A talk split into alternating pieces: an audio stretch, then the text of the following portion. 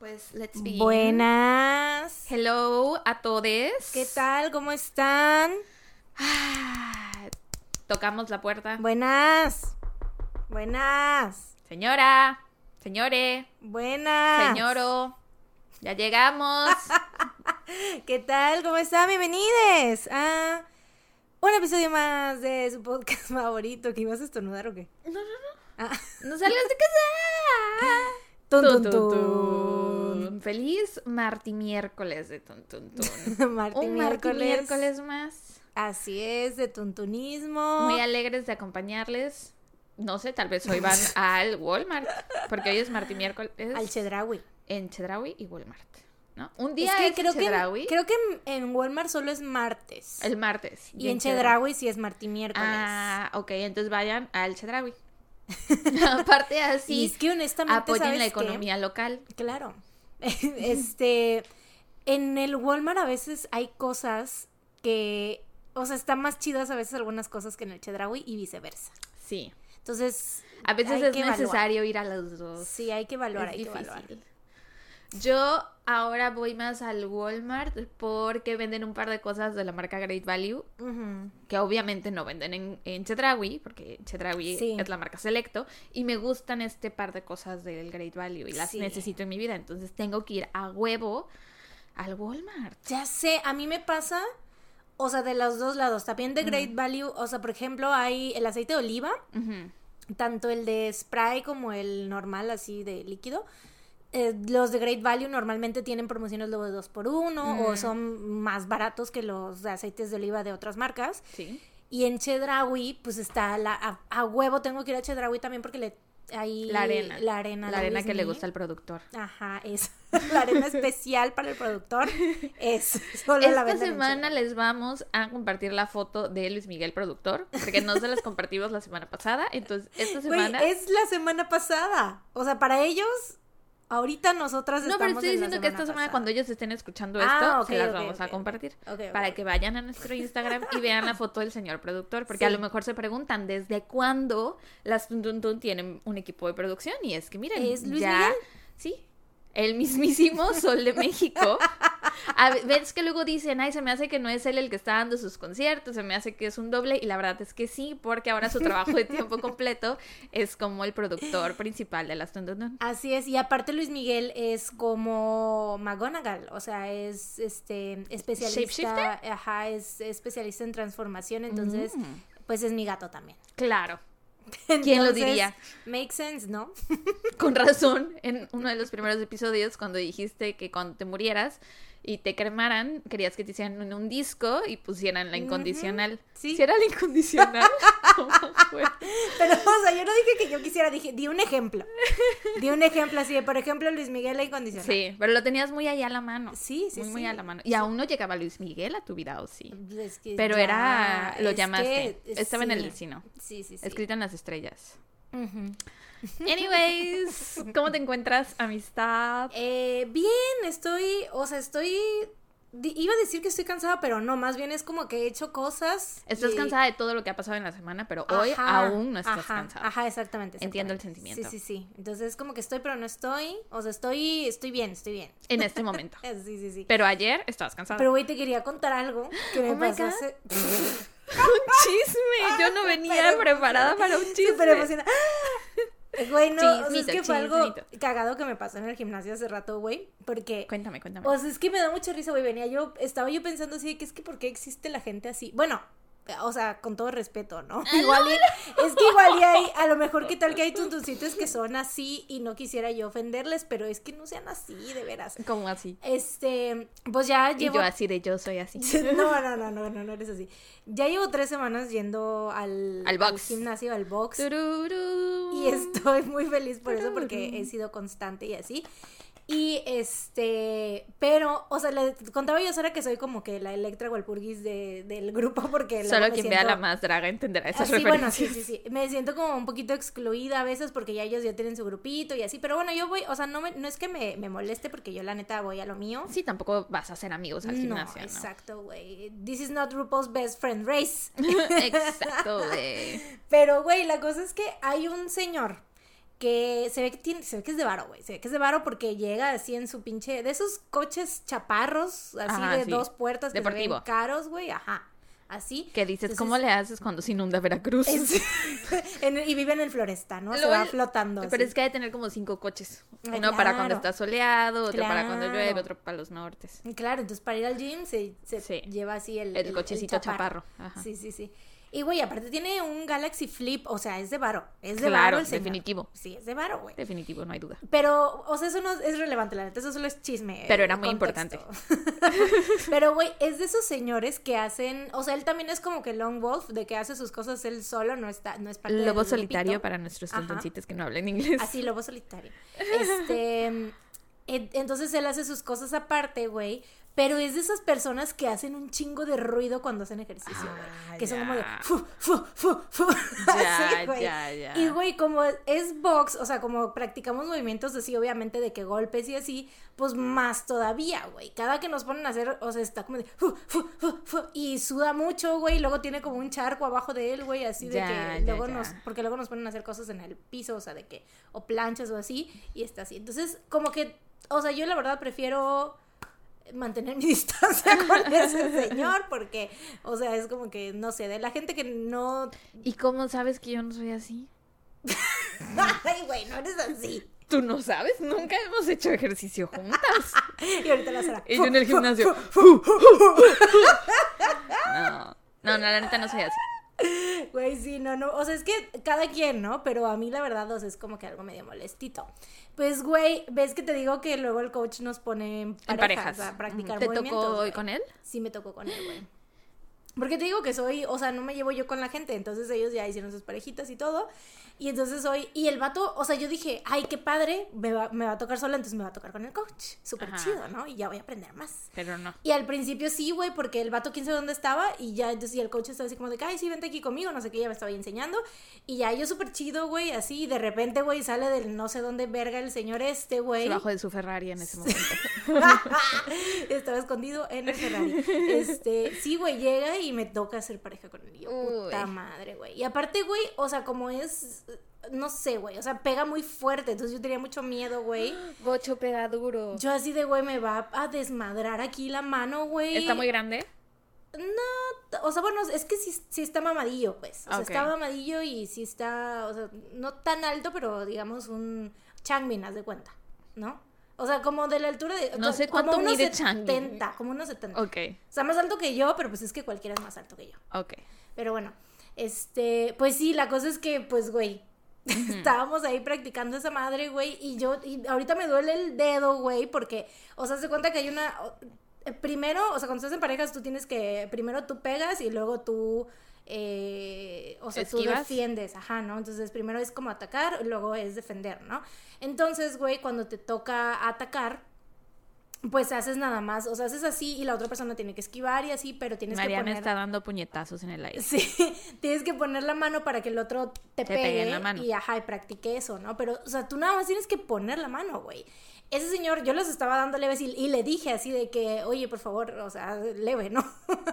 Güey, o sea, cuando él me daba los golpes a mí no, o sea, no los daba, los daba fuertes, ¿no? Nada más los daba así, normal. Pero, güey, cuando yo daba los golpes y él nada más tenía que poner la mano, güey, como que empujaba y me, me pegaba así, yo así, toda la puta madre, güey. Ya, O sea, ponía en como vez de- resistencia. sí, en vez de pegar yo así, o sea, yo estaba haciendo súper despacito y él ahí pegando. Ay, no, güey, no. Y por eso ahorita me duele el dedo índice. Ay, no puede como- ser. Sí, traigo, o sea, no, no, no está fracturado ni nada. Obviamente, ¿no? ¿Te acuerdas del episodio de Pero Sabrina en el que se le enferma su dedo de la magia, que es el dedo índice, y se le hincha y lo mete a un té? Sí, Y si metemos sí, tu dedo en un té, amiga, Ay, no se te vaya a hinchar pues no creo, tu fíjate. dedo enfermito. Porque también, ¿sabes qué? O sea, es que desde la mañana me dolía, pero, o sea, más leve. Me dolía leve. Yo siento que a lo mejor fue porque durmiendo, no sé, me lo aplasté. Me lo Ah, ya lo algo. traía sensible desde antes. Ajá. Ya, Entonces, porque si no me dolería todas las manos, güey. Eso estaba pensando hace rato, así de que es que porque me duele más este dedo. Y luego dije, "Mm, pero es que sí, ya me dolía desde antes un poquito. Entonces, pues sí, pero sí te quería contar mi experiencia con el señor. Fu, fu. Es que la verdad sí es incómodo cuando hacen mucho ruido haciendo ejercicio. ¿Verdad? Yo también estoy de acuerdo con eso. O cuando avientan, o sea, sé que a veces es por el peso que están cargando, que es demasiado peso, o sea, hablando de un gimnasio con aparatos, ¿no? Este, que es mucho peso y así, Que avientan las pesas. que avientan las pesas. Eso a mí me molesta, pero entiendo que a veces, pues, no, no te da ya el cuerpo para ponerlas delicadamente en el piso, que son muy exageraditos, güey. Porque Pero- este señor también hace eso. O sea, porque tenemos ahí mancuernas chicas y también hace eso de que las bota la Sí. verga, güey. Pero, o sea, independientemente de eso de que las, las azoten, la parte del ruido sí es molesta. O sea, de Sí. que... Ajá, sí, güey. Eso, sí, eso es molesto. Ay, Yo no, también estoy de acuerdo con que es molesto, pero... Pues ahora sí que ahí sí cada quien... Pues sí, pues. Es el pues problema sí. de, de ir a espacios compartidos, que tienes que lidiar con personas muy diferentes a ti. Pues quién es. Yo, ¿qué más quisiera yo, güey? Ser millonaria como el JK y que el entrenador me entrenara solo a mí, güey. La neta. Pero pues El ni modo. sueño. Pues ni modo, no se puede. O tener tu propio gimnasio. Ajá. Pero es que a mí no me gustan los aparatos, güey. Mm. No me gusta como que el- así las cargar cosas y así no me gusta. Me Pero si el entrenador te entrenara solo a ti, aún así habría otras personas en el gimnasio, ¿no?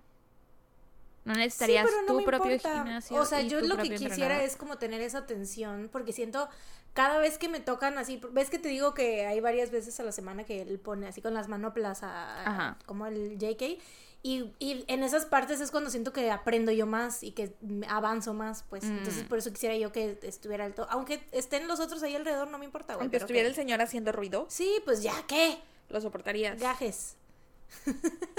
pero bueno, ¿tú cómo estás? Yo bien. Yo, I'm just fine. Solo bien. Todo cool, todo chill, Just fine. todo bien. ¿Estás Y es- emocionada? ¿Hay algo que nos quieras contar que vamos a hacer en un- unos momentos? ¿En un Pues, par de horas? más que emocionada, me encuentro nerviosa. Mm. Porque hoy vamos a, a empaquetar y a enviar sus pedidos de la preventa de la merch. Y pues me siento nerviosa. ¿Por qué? Pero eso es todo. Pues porque es algo que voy a hacer por primera vez. Y cualquier cosa que haga yo por primera vez True. makes me nervous. Porque nunca lo he hecho antes. Entonces true. no sé cómo me va a salir. Entonces estoy nerviosa por eso. Ya una vez que haga uno, o sea, después de esto ya voy a decir, ah, claro, ya sé cómo se hace. I'm fine. O sea, no le tengo miedo a empaquetar. Pero así nomás, Sí, no Sí, pasa nada, scared. es fácil. O sea, sepan que ahorita son las 12.41, la hora a la que estamos grabando, porque yo tengo 12.38, fíjate. 12.41 tengo yo. Vamos a checar Bueno, son qué las hora 12. dice el Big Ben. 12 y media. El Big Ben da otra hora porque La está otra en otro, en otro uso horario. Es otro uso horario, güey, nada que ver. Y tú son las 8 de la noche, Mariana. Son las 9. ¿Qué hora es en México? Le voy a preguntar a, a Google. Porque Google knows best. Ah, mira. Alexa. Ah. Volteó la Sara, güey, así de. ¿Sabes qué me caga? De verdad, soy una hater de las Alexas. De verdad, soy la más hater. Cómo me pudre cuando la gente güey? le habla a Alexa para preguntarle cosas. O sea, luego estoy con Pilo y Dani. Mira, y no sé si es la pobre en mí. Si Yo es un sí, resentimiento de clases envidia, o algo así. Porque yo no tengo Alexa. No envidia, tengo. Pero cuando voy a casa de Pilo y Dani, ellas tienen Alexa. Y entonces si tienen alguna duda, en lugar de agarrar su celular como ahorita, de buscar qué hora es Pues en es que México, es más le preguntan... a- No, pero es que Alexa luego no entiende al- a la primera y entonces tienen que preguntar como cuatro veces hasta que Alexa entiende. Y es así de, ¿por qué no agarras tu celular y lo buscas tú? Pero bueno. Pues porque para eso tienen Alexa, güey. Sí, pero tío, soy muy hater de la Alexa. Son A las mí me, me da mucha risa, güey, porque mi. la- 12.42. 12.42, ¿ves? Sí, 12.42 ya tengo yo. Eh, la chava que me hace las uñas, Carla, mi amiga personal. Saludos, Carla. Este, ella tiene Alexa, güey, pero apenas se la acaba de comprar. La última, apenas la última vez que me fui a hacer las uñas ya fue, era la primera vez que la tenía, ¿no? Ajá. Y, güey, me dio muchísima risa, güey, que de repente, o sea, tenía la música, ¿no? Y estaba así como de, Alexa reproduce Rosalía, ¿no? Ajá, y ya. eso sí me gusta. O sea, eso sí es lo que entiendo. lo de la música está Eso es chido, súper práctico. ¿no? Alexa sube el volumen, Alexa baja el volumen, Alexa basta. Güey, me dio mucha risa, güey, que de repente, creo que llegó alguien, no sé, le estaban hablando y fue como de, Alexa, cállate. Es que a veces le hablan bien feo, güey. Y, güey, yo, güey, qué cagado. O sea, sentí que era otra de sus hijas, güey. LOL. Yo solo sé que cuando sea la rebelión de los robots, esa gente que le habla feo a la Alexa va a ser la primera en irse. Sí. Yo siempre le digo a Pilo, Pilo aguas. Porque le habla bien feo a la Alexa, porque la Alexa nunca le hace Güey, caso. como la viejita que le, que le dice, por, "Por favor, favor y gracias". Es que así Güey, la debería ser. Mucho, la quiero mucho, güey, de verdad. Ya Tengo sé. un lugar en mi corazón muy especial para, Para esa esa viejita. viejita. Saludos a la viejita. La quiero mucho, güey. Sí, pero muy bueno. tierna. Pero bueno, pues sí, vamos a empacar. Ahorita terminando de grabar. Les estaba diciendo que son las 12.43 ya. Yo tengo 12.40. ¿Qué hora será? Déjame le pregunto al Big Ben. No salimos de este loop nunca, güey, ¿no? Alexa, Este, ¿qué hora es? ¿Sabes que me cagan las Alexa? Son las 12.43 y es que la Sara estaba bien atacada porque yo diciéndole así, güey, nos vamos a tardar a lo mucho una hora, dos horas y es que somos muy lentas, ajá. Pero yo no Y sé. la Sara como de, es que no, Necesitamos vernos no desde las 8 de la las dos". mañana. Sí. La puta madre. Yo no sé, yo no sé. Porque, o sea, lo único vez. que vamos a hacer hoy es grabar y, bueno, vamos a hacer un break para comer y luego vamos a empacar y ya los vamos a llevar a la paquetería, pero pues, güey. Ujú. I don't Va a ser know. muy raro, güey, son las 12 y Aún media. sigo escéptica. Aún vas- sigo yo creo que, mira. Vamos a hacer apuestas, como ayer en The Devil's Plan. Apuestas a lo alto o a lo bajo. Apuesto a lo bajo, por supuesto, siempre. siempre he puesto a lo bajo. Este, no, es más, es más difícil apostar a lo bajo, güey. Dependiendo que de no qué carta te toca. No, pero es más, es lo más seguro es apostar a lo alto, ¿no? Se supone. Bueno, No, claramente si apuestas no a lo alto, te tiene que, tienes que, te tiene que dar 20 el resultado de toda tu Ajá. operación. Y si apuestas a lo bajo, te tiene que dar uno. Ajá, pero está cañón que te dé, Está lo- o sea, cañón. que te dé exacto el uno. Y ahí y la gran mayoría si apuestan a lo bajo es de que el que se acerque más. Y si, apost- si apuestas tú a lo alto, es más difícil que haya otra persona que apueste también a lo alto. Entonces es Pues- más probable que tú ganes. ¿Quién sabe? Pero bueno, X. La cosa es que yo digo. Vean El Plan del Diablo Sí, en sí, Netflix. es, sí, Espérense vean. al final del episodio que se los vamos a recomendar. Claro que sí. Eh, pero adelanto. Ajá. La cosa es yo creo que vamos a terminar de grabar como a las dos y media. Ujú. Y, ¿Dos y media? vamos a comer. Ajá. Y luego como a las tres y media más tardar vamos a empezar a empacar. Y como a las... Antes de las cinco vamos a terminar. Oh my god. Yo creo. Do you think so? I really think so. Antes de las cinco. Va. Es que yo no te quiero apostar en contra porque espero que tengas razón. O sea, espero que lo que digas sea cierto. No, no, Yo creo que... o no sea, si quiero nos- tener la razón de que nos va a consumir mucho tiempo y de si que va a ser un proceso apuramos- complicado. Sí, si nos apuramos a las cuatro ya vamos a acabar. Si y no nos si distraemos. no- si nos distraemos y estamos empacamos lento como Si y ponemos algo en la tele mientras empacamos, nos vamos a tardar. Yo creo que mejor con música, para que no... No estemos viendo nada. Ajá, para que no estemos viendo nada. Porque si ponemos videos de K-pop, güey, nos vamos a distraer mucho. Sí, sí, sí. Y entonces les va a llegar mal el pedido y van a decir, oigan, pero yo pedí una tote y una playera. Y me llegaron una sudadera y una tote. ¿Qué pedo? No, sí. Oigan, sí, pero muchas gracias a quienes hicieron pedidos y sobre todo muchas gracias por su paciencia porque sabemos que nosotras dijimos ya que lo íbamos a, em- enviar, nos tuvimos un retraso de 10 días en total, entonces muchos perdones. Lo Y muchas gracias Lo sentimos mucho y muchas gracias por su paciencia, de verdad. Es la primera vez que hacemos esto.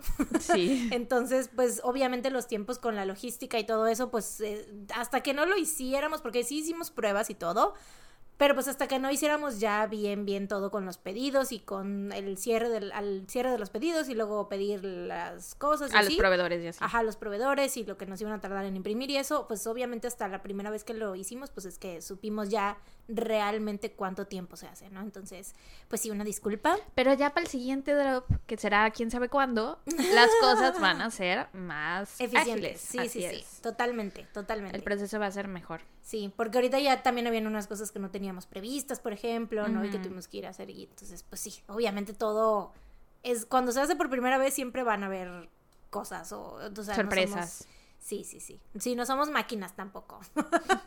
Aunque, Alexa.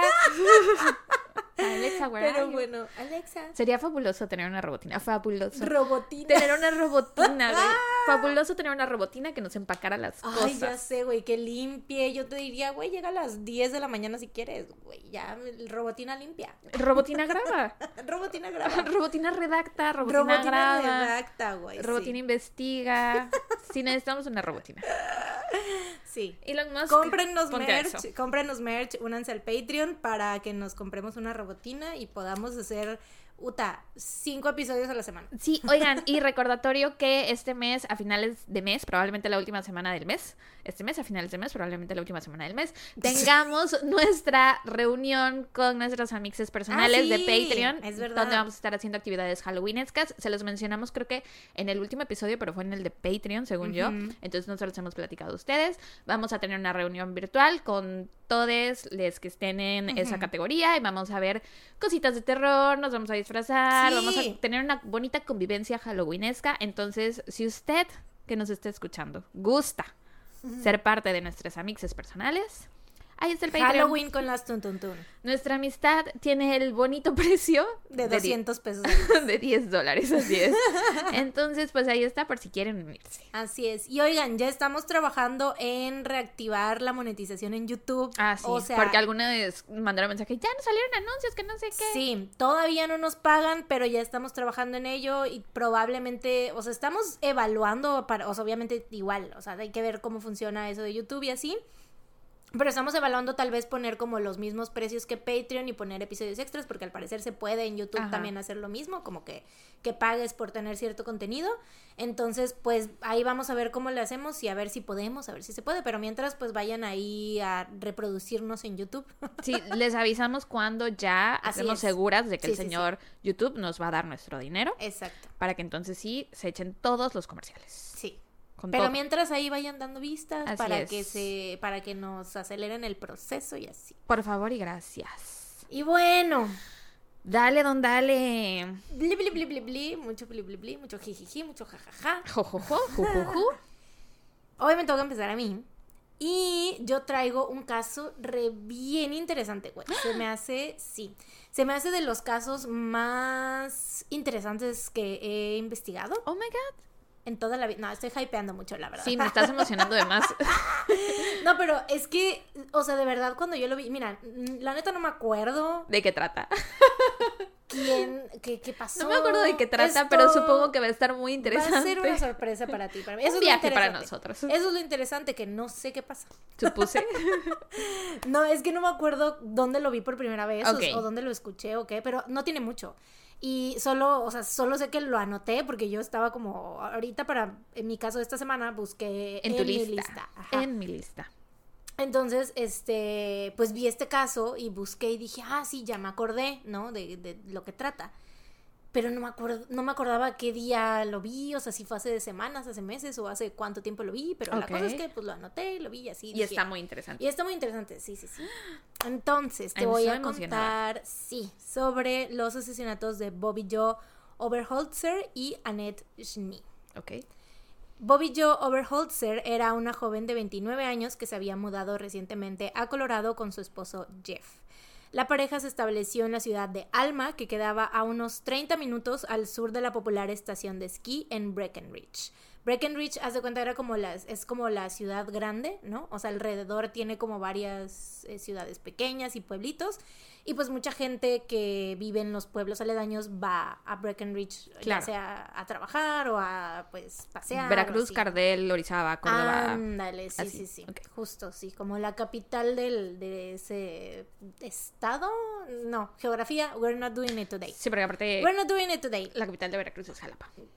Entonces ni siquiera somos Sí, nosotros la güey, capital. no somos... ¿Verdad que qué injusto? Siempre se me ha hecho bien injusto. Es ¿Por que- qué no nos dan la capital? Es que, güey, siempre se me ha hecho bien injusto porque Jalapa está bien chiquito, güey. Y Mm. luego el que nosotros que vivimos en la ciudad grande aquí y que tener que ir a hacer... Necesitamos más privilegios. Denos la Sí, maldita capital. Sí, güey, porque tener que hacer trámites allá, güey. Si habemos más gente aquí, Sí. güey, a huevo ir, tener que ir a hacer trámites allá luego. De chiquita me encantaba ir a Jalapa. Y luego también que allá primero tuvieron Bear. Eso a mí no se me olvida. Ah, sí, Eso a mí no cierto, se me olvida, sí, cierto. Hay muchas tiendas y muchas cosas que como era la capital, como es la capital, llegan primero allá. Y es como de, güey, ahí no hay nadie. Te digo que, que a mí me encantaba ir a Jalapa de niña. Mis papás, como son maestros, este, pues tienen que ir a hacer cosas de sindicatos y cosas Sí. así, ¿no? Y todo eso es en Jalapa. Entonces, cuando iba yo en el América, eh, estudié en una escuela que se llamaba Instituto América, en la secundaria y así, a veces mis papás pasaban por Pilo y por mí a la escuela y nos decían, ay, pues tenemos que ir a Jalapa. Y güey, era el mejor día de mi vida cuando nos llevaban a Jalapa, te lo juro. Me encantaba porque aparte el clima y había una pizzería donde me encantaba comer. Ay. Y mi papá, mi mamá luego era la que se quedaba haciendo los trámites y mi papá nos llevaba a la plaza, a Plaza Américas de allá. Y. Pilo y yo nos íbamos al Pull&Bear a probarnos ropa. Güey. Entonces todo Porque se en Veracruz no porque había. aquí no había Pull&Bear. Y güey, es que qué poca madre que nos den ese clima y que nos, y nos den la capital. la capital y que, que se revierta todo. Sí, les pasamos el salitre, se los regalamos y que nos den el clima y la capital. Pero bueno, es que Te también... cambio un salitre por clima y capital. Es que, ¿sabes qué? Pues El Vera- mar. Veracruz tiene playa. Sí, güey. Sí, te Entonces- cambio. Está difícil. Y eso es, sí, eso No. es como un big pro. Y también en Jalapa todo es sí, bajadita. es bien feo Eso que se lo en queden. Jalapa, sí. Eso que se lo quede, nada más que nos den la capital y el frío en diciembre. Y eso es todo lo que queremos. De ahí en fuera Como quédense si lo no demás. pudiéramos ir, güey. Ni si queremos frío, güey, está ya media hora. güey. Dennoslo todo. Necesitamos más Denos todo privilegios. lo chido de su ciudad y quédense con lo culero de la nuestra. Somos colonizadoras. Ay, ay, ay. Bueno, Continúa. sí. Eh, Bobby empezó a trabajar como recepcionista de una empresa de bienes raíces y el 6 de enero de 1982 llamó a Jeff para decirle que iba a salir con sus amigas del trabajo para celebrar que la acababan de ascender. Mm, Felicidades. Bobby, sí. Bobby le dijo a Jeff que iría a Breckenridge, que no iba a tardar mucho en llegar y que regresaría a casa como normalmente lo hacía, haciendo autostop. Que, pues, aparte de que ya sabemos, ¿no? ya te imaginarás a dónde Recuérdame en qué año es. esto. 1982. Ah, ok, makes sense. Como ya sabemos, en este año sí, era súper común, o sea, finales de los 80, digo, de los 70, o sea, es que todo, todo 60, 70 era como eh, Pero sí se me hace raro. Principios de los 80, es que, ¿sabes qué? Porque en los 70 ya había pasado. Sí, pero te voy a decir algo. Esto que te dije hace rato es muy importante, lo de Breckenridge, que era como la, la, ciudad, y los pueblitos. que habían pueblitos alrededor. Era súper normal que toda la gente que trabajaba en Breckenridge se fuera haciendo autostop porque no había transporte. Claro, es como el caso que conté de las chicas, las niñas estas de España que se me acabó de olvidar, el caso Alcázar creo que se llama, que también creo que vivían como en pueblitos y te- Sí. tenían que ir a una fiesta y no había transporte público para llevarlas y se tenían que ir eh, haciendo autostop, creo que así es. Claro, porque si hubiera habido un autobús que pasara Ajá, que varias horas. pues, circulara a esa hora sí. o automóviles, Exacto. taxis, así. Y pues ella, Bobby no tenía coche, entonces era como de que voy, Jeff sí tenía, pero pues Bobby en ese momento, por ejemplo, estaba trabajando, se va con sus amigas y era lo normal, o sea, sí, aparte que- sí va de fiesta. sí, era lo normal, así de que voy, hago lo que hago siempre todos los días, entonces pues sí, todo mundo hacía esto de trabajo, o sea, para ir a trabajar, irse haciendo autostop, ¿no? O sea, de, ida y de regreso a, a Breckenridge, ¿no? Eh, la noche avanzaba y Bobby seguía sin regresar a casa, así que la preocupación de Jeff creció, sobre todo porque esa noche, pues digo que era enero, principios de enero, obviamente Mucho frío. invierno, sí, o sea, y aparte ese lugar era tipo, o sea, pues te digo que precisamente había una, ¿cómo se llama?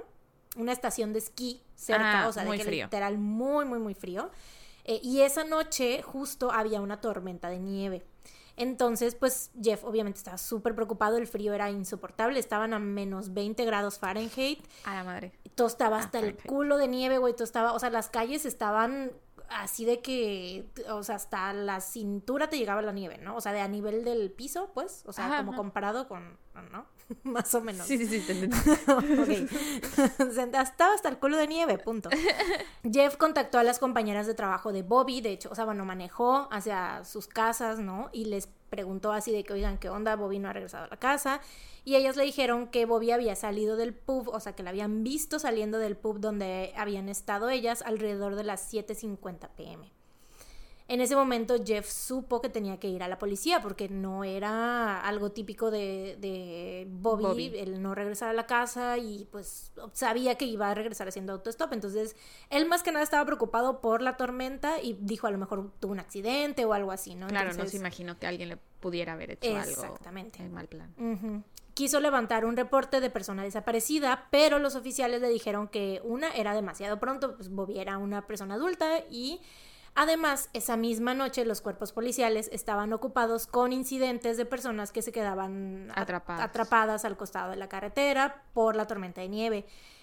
Como por ejemplo en el caso de un hombre que estaba haciendo una señal de ayuda con los faros de su coche cerca de la zona del Paso Guanela y logró ser rescatado de milagro gracias a que el pasajero de un avión vio las luces que él estaba haciendo con el coche y lo informó a la policía. Wow.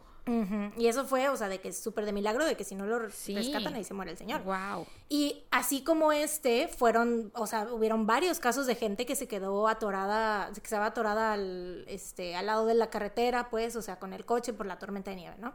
Entonces, pues sí, esas estaban, tenían las manos llenas los policías.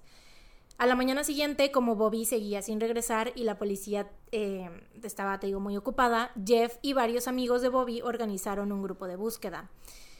Y pues las malas noticias viajan rápido, entonces un ranchero que vivía a unos cuantos kilómetros de la casa de Overholzer se enteró de que estaban buscando a Bobby, o sea que Bobby estaba desaparecida, y contactó a Jeff para decirle que había encontrado su licencia de conducir en la entrada de su casa.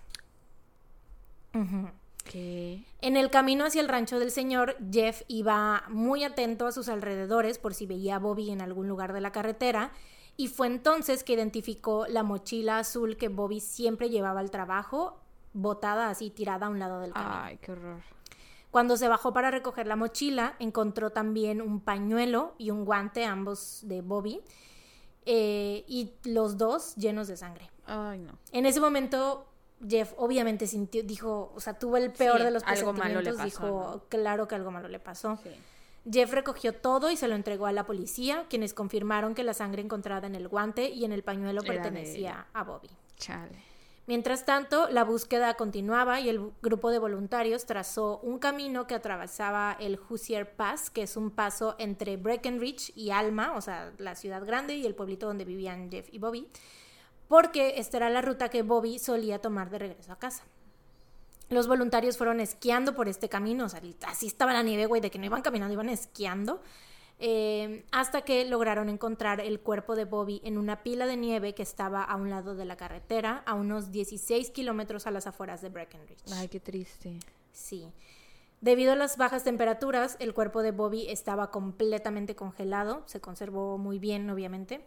Eh, tenía las manos atadas con cinchos y presentaba heridas de bala en el pecho. Debido a los detalles en la autopsia y en la ropa de Bobby, los investigadores determinaron que le habían disparado a quemar ropa, o sea, muy corta distancia, y que había tratado de escapar de su atacante. Cerca de donde encontraron su cuerpo se encontró también un llavero de cobre que tenía un gancho puntiagudo, el cual Jeff le había hecho a Bobby, porque Jeff hacía, era muy handyman, de hecho él tenía como un negocio de reparación de electrodomésticos y cosas así, eso era lo que él se dedicaba, por eso él sí se quedaba en el pueblito. Eh, entonces, ajá, él como, pues precisamente Bobby todos los días hacía autostop, pues Jeff le preparó esta como tipo de herramienta que para, defenderse. para defenderse por si alguien la quería atacar o le quería hacer algo. Otro objeto que se encontró cerca del cuerpo de Bobby fue un solo calcetín color naranja. Este calcetín no le pertenecía a Bobby y no coincidía con ninguna de sus pertenencias parecía como un objeto así random, sí, que podría a lo mejor ni siquiera estar conectado con el caso, pero los investigadores lo confiscaron como parte de la escena del crimen. Bueno, como parte de la evidencia más bien. Pasaron varios meses y la policía no lograba obtener pistas ni avanzar en la resolución del asesinato de Bobby, hasta que, el 3 de julio de 1982, seis meses después, un niño que estaba pescando en Sacramento Creek, a unos 37 kilómetros de Breckenridge, se encontró con el cuerpo de una mujer flotando boca abajo. Los investigadores identificaron a la mujer como Annette Schnee, una joven de 22 años que había asistido a una escuela de modelaje y soñaba con convertirse en azafata. Annette tenía dos trabajos en Frisco, Colorado, que es igual otro de los pueblitos aledaños, eh, uno durante el día en el Hotel Holiday Inn y otro por la noche como mesera de un bar local. Y ambas, güey, se parecían muchísimo. Las dos eran eh, rubias, ojos de color, muy bonitas, delgadas, así, súper, súper guapas. Eh, Annette, al igual que Bobby, solía hacer autostop todos los días, desde su trabajo hasta su casa, de vuelta hacia su segundo trabajo, porque dejaba la ropa, o sea, se iba a cambiar a su casa, em, se cambiaba el uniforme del Holiday Inn y luego se, ponía, ropa para ir al bar. La ropa de, de su uniforme de camarera, ¿no? Y pues de regreso a su casa, o sea, eran varios viajes los que ella hacía al día, más que, más que Bobby, ¿no? La tarde del 6 de enero de 1982, Annette fue vista por última vez mientras hacía autostop al sur de Breckenridge. Sin embargo, no fue sino hasta dos días después, el 8 de enero, que un compañero de trabajo llamó a la policía de Frisco para informar que no se había presentado a trabajar y encima que no había avisado, lo cual era muy raro en ella. Y pues por eso, obviamente, cuando pasó lo de Bobby, eh, porque encontraron su cuerpo, ya ves que a la mañana siguiente que ya desapareció, pero ahí todavía no habían reportado la desaparición de Annette, entonces pues no habían como para nada vinculado los casos, ni siquiera habían como que considerado que tuvieran algo que ver, ¿no? Si bien no se recuperó ninguna bala cerca de donde su cuerpo fue encontrado, los análisis forenses mostraron que Annette había recibido un disparo fatal en la espalda y por el ángulo de la herida parecía que el perpetrador le había disparado desde arriba, o sea, desde como un ángulo, o sea, que estaba él mm. como a lo mejor parado y ella de rodillas, o que a lo mejor ella iba corriendo cuesta abajo y el, y el asesino le había disparado, ¿no? A como a esa distancia. Em, digo, en ese ángulo, perdón.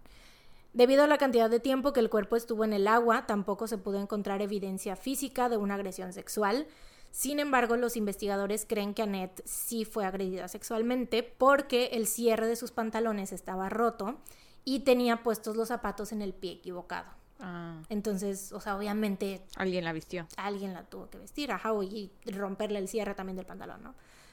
Durante la autopsia, el forense a cargo notó algo que lo dejó frío, estupefacto, mm. güey. Cuando le quitó los zapatos, vio que Annette tenía un solo calcetín, naranja, en su pie izquierdo, el cual coincidía con el calcetín encontrado cerca del cuerpo de Bobby seis meses atrás. A partir de este momento, los investigadores supieron que Bobby y Annette habían sido asesinadas por la misma persona y en ese momento ambos casos se, hicieron uno solo, sí. Y güey, yo no me imagino, bueno, de hecho, sí me lo imagino porque está la entrevista del forense, ¿verdad? no me imagino que sintió no el forense. cómo habrá sentido, pues él lo dijo, güey. sí, o sea, dice que fue como algo increíble, o sea, que como una sensación que él no puede explicar así de que en ese momento él darse cuenta que estaban conectados esos dos casos, como de wow, ¿no? Sí, sí, sí, se ha enchinado el cuero. Claro. Al reconstruir la cronología de los hechos, los detectives teorizaron que el asesino primero recogió a Ned quien fue vista por última vez la tarde del 6 de enero. Y después de recogerla, en algún momento pues la amenazó y la agredió sexualmente y durante la agresión, ahí en ese momento pudo ser que Annette haya perdido uno de los calcetines naranjas dentro del auto. Después teorizan que ese mismo día, eh, pero ya en la noche, el asesino recogió a Bobby y de igual manera la intentó agredir, pero creen que Bobby pues se defendió con la llave que tenía, que le había mm. dado Jeff incluso que a lo mejor lo pudo haber golpeado o algo. Y al salir del auto, de alguna manera, pateó el calcetín ajá, lo jaló con ella sin querer. ajá, hacia afuera. Entonces, sí, sí, sí, por eso fue que lo encontraron ahí. Cerca de su mochila. Sí. Uno de los primeros sospechosos, entre comillas, o bueno, mejor dicho, persona de interés, ¿no? Fue el mismo Jeff, esposo de Bobby, porque su tarjeta de presentación fue encontrada entre las pertenencias de Annette. Which is super weird, o sea, como que se muere tu esposa y también tu tarjeta de presentación. eso significa... aparece con la otra persona que asesinaron. Sí, eso significa que tuvo que haberla visto. Antes. Ajá. A lo mejor coincidieron en otro momento. Así es. Jeff fue interrogado y dijo que él sí recordaba haberle dado el ride en una ocasión a Annette y que durante ese viaje le había dado su tarjeta de presentación porque te digo que él se dedicaba a reparaciones. a reparaciones a arreglar electrodomésticos entonces pues andaba repartiendo su tarjeta a todo mundo que con quien se encontraba no y pues ya los investigadores solicitaron que Jeff se sometiera a una prueba de polígrafo y después de que la pasara sin problemas fue descartado como sospechoso. Mm. pero seguían teniéndole ahí como que su no le creían del no habían tirado el archivo todavía, ¿no? Ajá. O sea, lo seguían teniendo ahí entre, en la mira. Pero ¿y no tiene coartada Jeff para esa noche? Pues sí, pero pues no, pues estaba solo, güey. Ah. Estaba solito, entonces no hay quien compruebe. O sea, él estaba en el otro lado, o sea, en el pueblo, pero pues, lo más importante es que ellos no tenían evidencia, pues, física, concreta, pues, de que él hubiera asesinado a, a Bobby y Annette, ¿no? Eh, indagando en los registros, los detectives se dieron cuenta que seis semanas después de los asesinatos de Bobby y Annette hubo un ataque sexual violento contra una mujer en la misma zona del condado de Summit. Esta mujer también había hecho autostop y fue recogida por un hombre que la golpeó con un martillo y la violó. Neta, qué horror. Tom Luther fue arrestado por este crimen y cuando la policía lo investigó se dieron cuenta que tenía un historial violento, sobre todo contra las mujeres. Al ser interrogado, Tom obviamente negó cualquier participación en los asesinatos y pues lo mismo que con Jeff, al no tener pruebas directas que lo conectaran con el caso, tuvieron que descartarlo como sospechoso, entre comillas, pero los, igual lo seguían teniendo en la mira, ¿no? Eh, de todos modos, Tom fue declarado culpable de agresión sexual y fue sentenciado a 10 años en prisión por la violación de la otra mujer, ¿no? Está bien. sí, está bien. Se lo merece. Lo apruebo. Después de descartar a Jeff y a Tom, los detectives pues regresaron al punto de partida y conforme fueron pasando los meses y los años, el caso se fue enfriando cada vez más. Lo que sí estaba avanzando en el mundo Era la tecnología. era la, ciencia. tecnología, sí, las pruebas de ADN. Y a finales de los años 80, pues todo estaba cambiando drásticamente. Literalmente fue como un punto. Estos asesinatos sucedieron en 1982. Y pues a finales de los 80 fue que la tecnología avanzó, pero súper, súper rápido, ¿no? En 1988, el laboratorio criminalístico analizó el guante ensangrentado de Bobby y se descubrió que habían dos perfiles de ADN en él. Uh. Uno de ellos coincidía con el de Bobby, pero el otro era de un hombre desconocido. Oh, jo, jo. La buena noticia fue que Jeff en ese momento pudo ser descartado por completo como sospechoso porque el ADN no era suyo. Ay, yo siempre le creí. Yo no creí que él hubiera sido la verdad. Sí, no, I no, trusted no. him. Sí, no, no, no. Sobre todo si ves el. O sea, una de mis fuentes es un documental, güey. Sobre es súper bonachón, güey. Súper Bueno, pero bonachón. acuérdate que el señor del caso sea, de la sí, semana sí, pasada sí. también se veía re claro, bonachón. claro, claro. Pero, o sea, sabiendo que él no hizo nada, pues. ah, sí, dices, ya, ah, sí. Dices. Yo siempre lo supe porque se veía muy bonachón. Dices con confianza que es bonachón. sí, es verdad, es verdad. Sí, sí. Y aparte me da risa porque era, eran hippies, güey. O sea, Jeff y Bobby eran muy hippies, entonces como que eh, es de esas parejas 60, 70 gringas, güey, de él como barboncito y ella así rubia o eh, pelo largo, así Ujú, súper hippies, güey, así. Güey, ¿sabes qué me gusta pensar de cuando empezó todo esto de el avance tecnológico de los perfiles de ADN y que empezaron a, a cachar a asesinos de esa manera? Me gusta pensar en lo atormentados que se deben sentir Sí. o que se debieron sentir Los cuando vieron. Sí, güey, la neta, qué bueno. Es algo que me regocija. Da vida, güey. Es como de esos frasquitos de Tears of My Exes, güey. Así, sí. Preocupaciones de asesinos, güey. de que los vayan a cachar. preocupados sí. porque, se- creían que se habían salido con la suya cagados. y de pronto justo como se debió sentir el Golden State cuando Sí, ya le ten, y le la neta, qué bueno, los talones, qué güey. bueno. Qué hermoso. Se, lo merecen. Sí. Pero bueno, esa fue la buena noticia que todo iba avanzando, pero la mala noticia es que pues no tenían ni idea de a quién le podía pertenecer este Ujú. ADN. En el 2002, o sea, y siguieron pasando los años, güey. de- Pero ahí lo tenían todavía. Ahí lo tenían, ahí lo tenían. En el 2002, el perfil se ingresó en la recientemente creada base de datos de ADN, donde pues ya estaban ahí todos, iban subiendo, ¿no? Los de todos los criminales que estaban en Sí. la cárcel y todo eso. Pero pues no hubo ninguna coincidencia, por lo que el caso continuó sin resolverse. O sea que debía ser alguien que jamás había sido arrestado.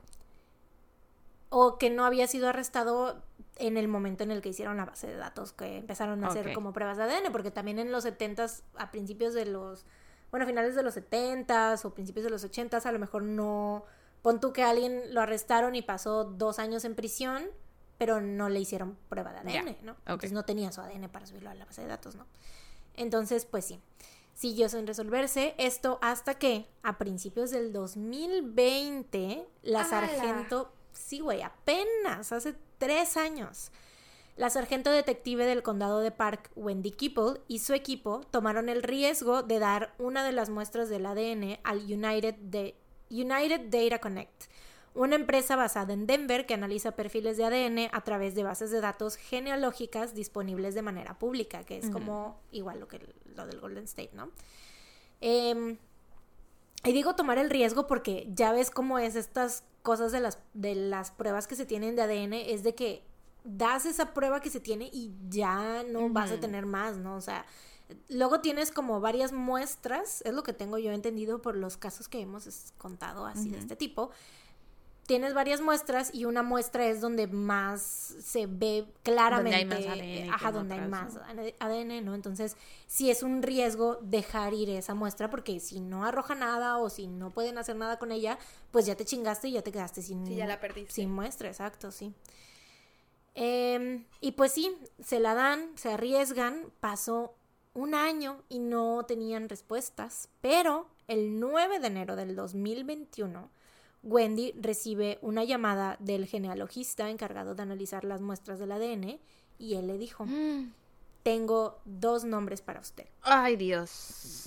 Y Eso aparte casi en el aniversario del asesinato. Justo eso pensé cuando lo, cuando lo estaba yo redactando. O sea, seguramente, o sea, acababa de pasar ese aniversario, o sea, 6 de enero, y seguro las familias habían estado pensando en ellas, sí, sí. seguramente, y tres días después, o sea, justo, ¿no? Em, esos dos nombres eran Bruce Phillips y Alan Lee Phillips. Wendy se puso en contacto, o sea, esto quiere decir que eran dos hermanos, a cualquiera de los dos le podía pertenecer este ADN, ¿no? Claro. Wendy se puso en contacto con Bruce Phillips, quien le dijo que él vivía en Arizona y que nunca había vivido en Colorado. Pero su hermano menor, Alan, sí. Mm. Había trabajado en una mina de Breckenridge durante décadas, tenía su propio taller y, de hecho, seguía viviendo ahí. Eh, al indagar un poco sobre el pasado de Alan, Wendy descubrió que había sido declarado culpable de agresión y robo y había pasado seis meses tras las rejas en 1973 Mm. casi una década antes de los asesinatos de Bobby y Annette. Y es lo que te digo, por eso ah, creí necesario hacer esa explicación. Sí, sí, sí. De que pues sí, sí había estado él encarcelado, pero pues no tenían su ADN, ¿no? El informe policial del incidente incluía una foto de registro de Alan y su confesión firmada. En la confesión admitía haber recogido a una mujer que hacía autostop en Breckenridge y haberla agredido físicamente en una cabaña abandonada. Mm. Al momento de destapar este Y antecedente... le dieron seis meses, dijiste, ¿no? Seis no meses, mames. Sí, No mames. I know. Sí, sí, sí. Al momento de... Pero es que eh, fue una década antes de los asesinatos. Ya ves que después a la persona que agredió sí le dieron 10 años. O sea, fue como casi, casi el mismo crimen, pero pues ya 10 años después, Sí. ya, o sea, sí fue un avance en, La sentencia. en las, este, sí, en la jus- en el sistema judicial, ¿no? Eh, al momento de destapar este antecedente, Wendy y su equipo estaban convencidos de que habían encontrado al responsable de los asesinatos, porque pues ya tenían su ADN coincidía con el ADN encontrado en el guante de Bobby y aparte este antecedente de que literal había recogido a una mujer haciendo autostop y que la había agredido físicamente, ¿no? Ajá. Eh, pero pues necesitaban pruebas contundentes, así que se dispusieron a obtener su ADN para ver si coincidía con el perfil que se había sacado. O sea, Sí, es que- exactito, ¿no? Ajá, Que era un match exacto. Sí, sí, sí, porque esta muestra era parcial, ¿no? O sea, como que es lo más cercano, pero sí que fuera 100%, ¿no? El equipo de investigadores empezó a seguir de manera encubierta a Alan hasta que un día se detuvo en un Sonic Drive-In para comprar algo de comida. Pidió la comida en el autoservicio y manejó hasta una oficina de correos que estaba cerca de su casa. En un bote de basura de esta oficina se deshizo de la bolsa de papel que contenía los desechables donde venía su Mm. comida y en cuanto salió del lugar los detectives se apresuraron a recolectarla. Llevaron esta evidencia a los laboratorios forenses, donde lograron extraer muestras de saliva de una de las servilletas que estaba dentro de la bolsa. Y fue así como el 23 de febrero del 2021 los resultados de ADN concluyeron que el perfil encontrado en el guante de Bobby coincidía al 100% con el ADN de Alan Lee Phillips. Wow. Güey, which is fucking crazy que un guante de hace 20 años, güey. Sí. Y que en el 2021, o sea, fuera así como de que ya, perfect match. Porque tenían esta. O sea, que aparte se tardaran tanto en encontrar la. O sea, la eh, coincidencia parcial y luego que hiciera como este. Porque igual podría no haber sido, güey. Podría haber sido como de que ay, es un pariente a lo mejor, ¿no? Sí. Pero sí. No, pero es que también el genealogista, o sea, también se los redujo así un chorro. O sea, las probabilidades solo le dijo son estas. O sea, o uno o el otro. Sí, No le dijo así de puede ser cualquiera de estos. justo. De esta piscina de 15 hombres, ¿no? Sí, sí, Les sí. dio sí. dos nombres. Eso Les también dio está muy do- impresionante. Dos hermanos, güey. Sí. Justo. Que, o sea, literalmente es como de que, pues, los, sus ADN debieron ser muy parecidos, obviamente, ¿no? Porque eran hermanos, o sea, tener como muy poquitas Sí. diferencias, ¿no? Pero bueno, de igual manera se realizaron pruebas de ADN en el calcetín naranja encontrado cerca del cuerpo de Bobby para poder tener una evidencia física y concreta de la conexión de ambos asesinatos, porque ellos ya sabían, pero pues necesitaban esta prueba contundente, ¿no? ¿No pasa algo así en la película de... mm, la que salió hace poco en el cine, que secuestran niños y secuestran a la al hermano de una niña y la niña dice muchas groserías y tiene como que el niño ve fantasmas. Ajá, esa. No, no es una historia parecida de que son dos hermanos y la policía está de que es uno de ellos dos, algo así. Sí, sí, sí. Mm, Sí, sí, sí, sí. that was all my- Algo así. oh, todo ese era, ese era todo mi comentario, todo mi aporte a la clase. No es como más o menos. Terminé ya, sea, gracias. Sí, ok, está bien. bueno, ajá, necesitaban Valioso evidencia aporte. para conectar ambos asesinatos y los resultados confirmaron que el ADN de Annette estaba en el interior del calcetín, mientras que el ADN de Bobby estaba en el exterior del calcetín. O sea, sí fue. Claro que sí. El 24 de febrero del 2021, mientras estaba dentro de su coche en una parada de tráfico cerca de su casa, Phillips fue arrestado y acusado de dos cargos de homicidio en primer grado, secuestro y agresión por los asesinatos de Bobby y Annette. Qué bueno, güey. Neta, güey, ¿cómo es- vives? Tan satisfactorio ver esa puta foto, güey, porque se ve que no, o sea, está súper baffled, güey. Qué de que- bueno. se está súper confundido de que cómo es posible, o sea, de qué me están, obviamente él sabe lo que hizo. Y también, quién sabe si no lo hizo más veces. Esa, bueno, ya no encontraron su ADN, bueno, sí, de hecho, sí, no. no Porque el sabe. cuerpo de, de Annette lo encontró el niño de milagro en el lago Sí. muchos años después, ¿no? Sí. Entonces. Sí, no pudieron, o sea, el calcetín pues hubiera s- seguido siendo como de que hay un misterio, ¿no? O sea, de quién será sí, este no hubieran calcetín. encontrado el cuerpo de Annette. Sí, güey. Pero bueno, te digo que está muy, es muy satisfactorio ver esa foto de él, así como que, Me así imagino. de que... Cagado en los calzones. Oh, cagadísimo, güey. Pero bueno, aquí ¿Y apenas... ya como cuántos años tenía este güey para ese entonces? Como Cuando 69. lo arrestaron, ok. Sí, estoy casi segura que 69, pero, o sea, por ahí. Y aquí viene la parte que me hizo a mí querer contar este caso, güey. O sea, aparte de todo lo demás que ya dije, o sea, toda esta conexión y cómo se conectaron los casos y que fue resuelto por ADN 20 años después y todo eso también está muy interesante. Pero, ahí te va. Dime. Después de que se hiciera pública la noticia del arresto de Phillips, un jefe de bomberos local recordó un extraño incidente ocurrido la misma noche en que Bobby y Annette desaparecieron en 1982. Recordó que en medio de la tormenta había subido por el paso de montaña en las afueras de Breckenridge después de que el pasajero de un avión reportara haber visto luces que parecían ser un llamado de ayuda. Ajá. O sea, ¿él era el del coche? Fue entonces que encontró a nada más y nada menos que a Alan Lee Phillips, quien se había quedado atrapado en medio de la Uy, tormenta dejado que se muriera ahí, después de que su camioneta se atorara en la nieve. Lo rescataron, güey. Qué horror. Ese mismo güey. día lo rescataron. Y obviamente el jefe de bomberos no sabía que estaba rescatando Sí, a un asesino que acababa de asesinar a dos mujeres.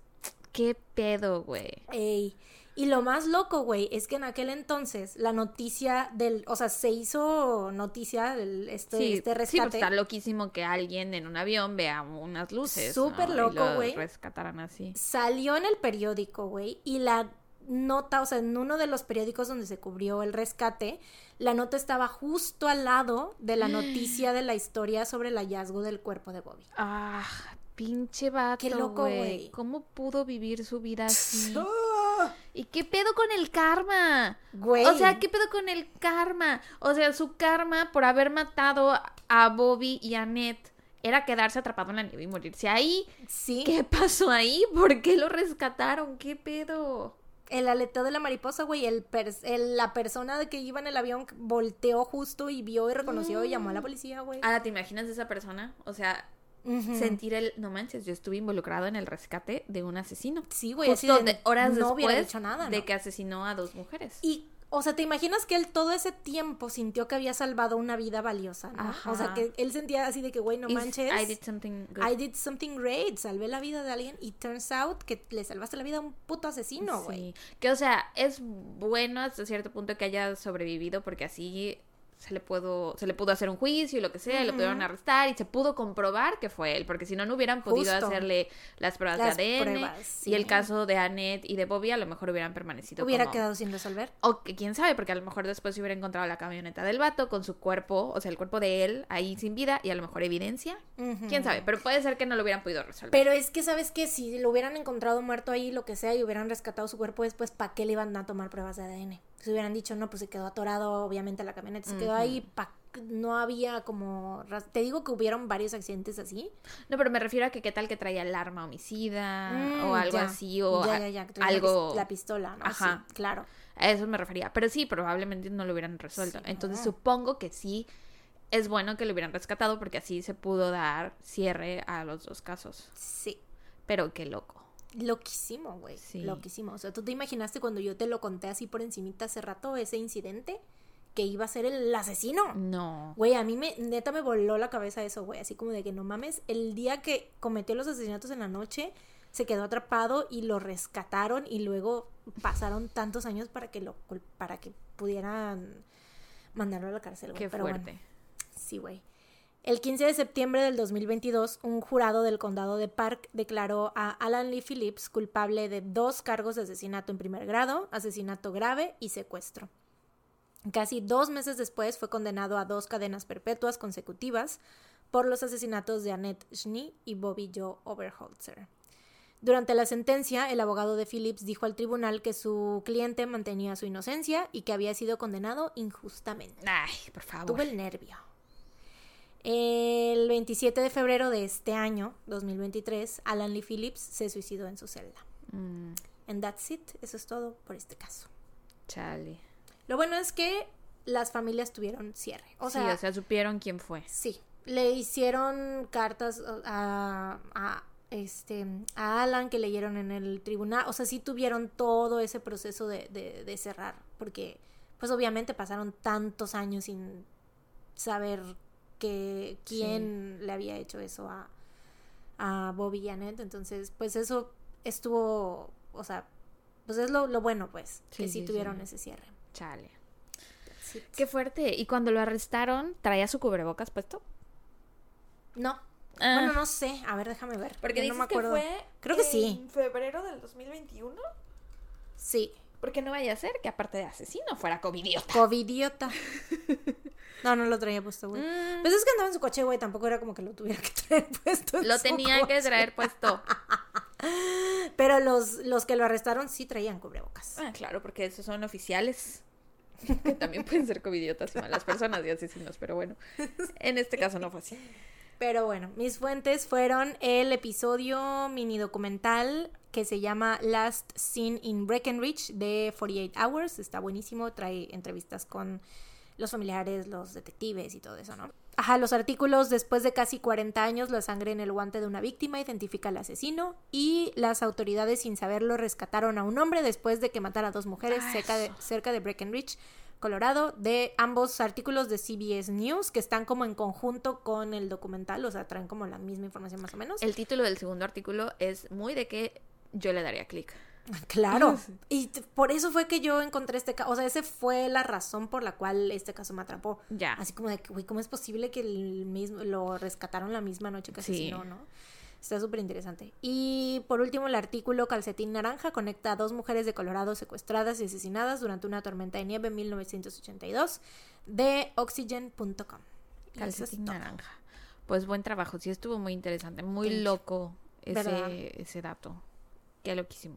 ¿Verdad? Loquísimo. Siento que es uno de los datos más como... Me gusta cuando, cuando los casos tienen ese tipo de datos así que dices, wow, o sea, Sí. qué pedo con la vida. Que podría ser, o sea, lo podrían convertir en película. esto, Sí, ¿no? que es- ¿qué pedo con la vida, güey? ¿Qué pedo con cómo funciona el aleteo de las mariposas, güey? Loquísimo. Muy raro.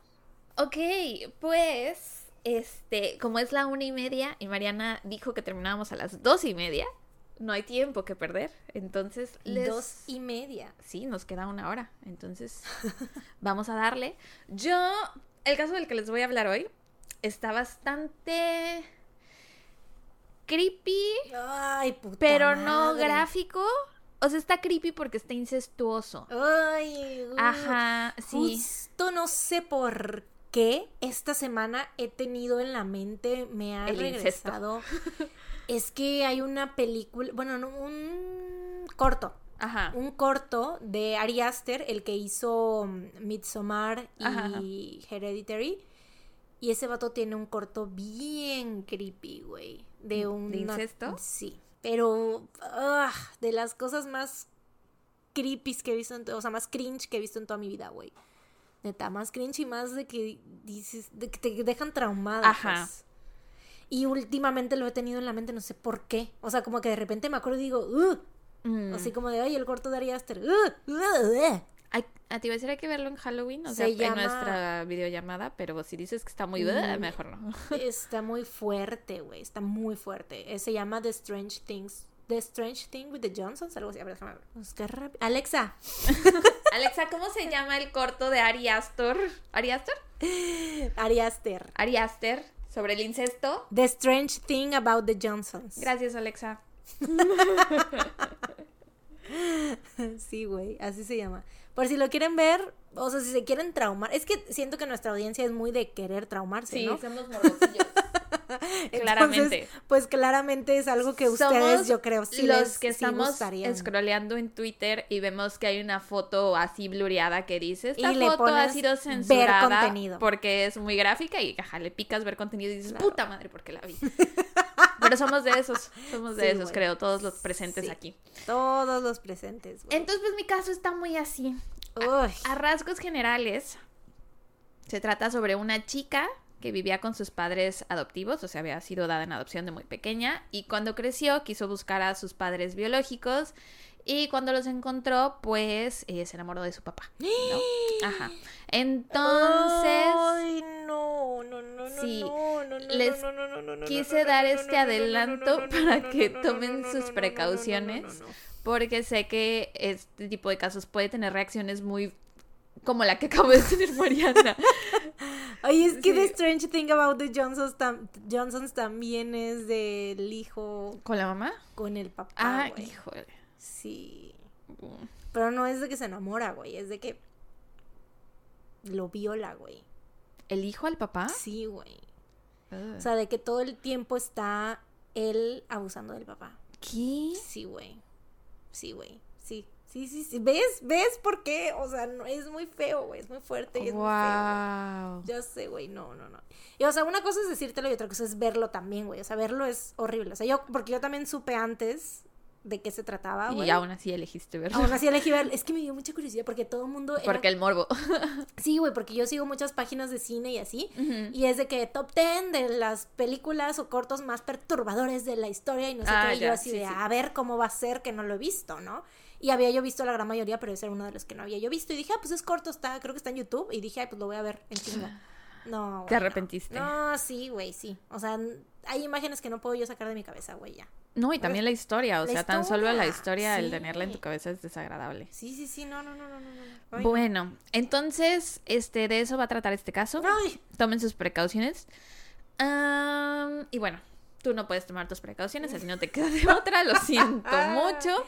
chingo a mi madre. Pero fíjate que estuve escuchando un podcast sobre este caso, o sea, donde hablaban del caso, y las chicas que lo estaban contando lo hacían de una manera muy como que decían, queremos permanecer objetivas, no queremos ofender a nadie, o sea, en el sentido de que hay otras personas que tienen, o sea, hay personas en el mundo que tienen relaciones incestuosas Mm. y que viven así, o sea.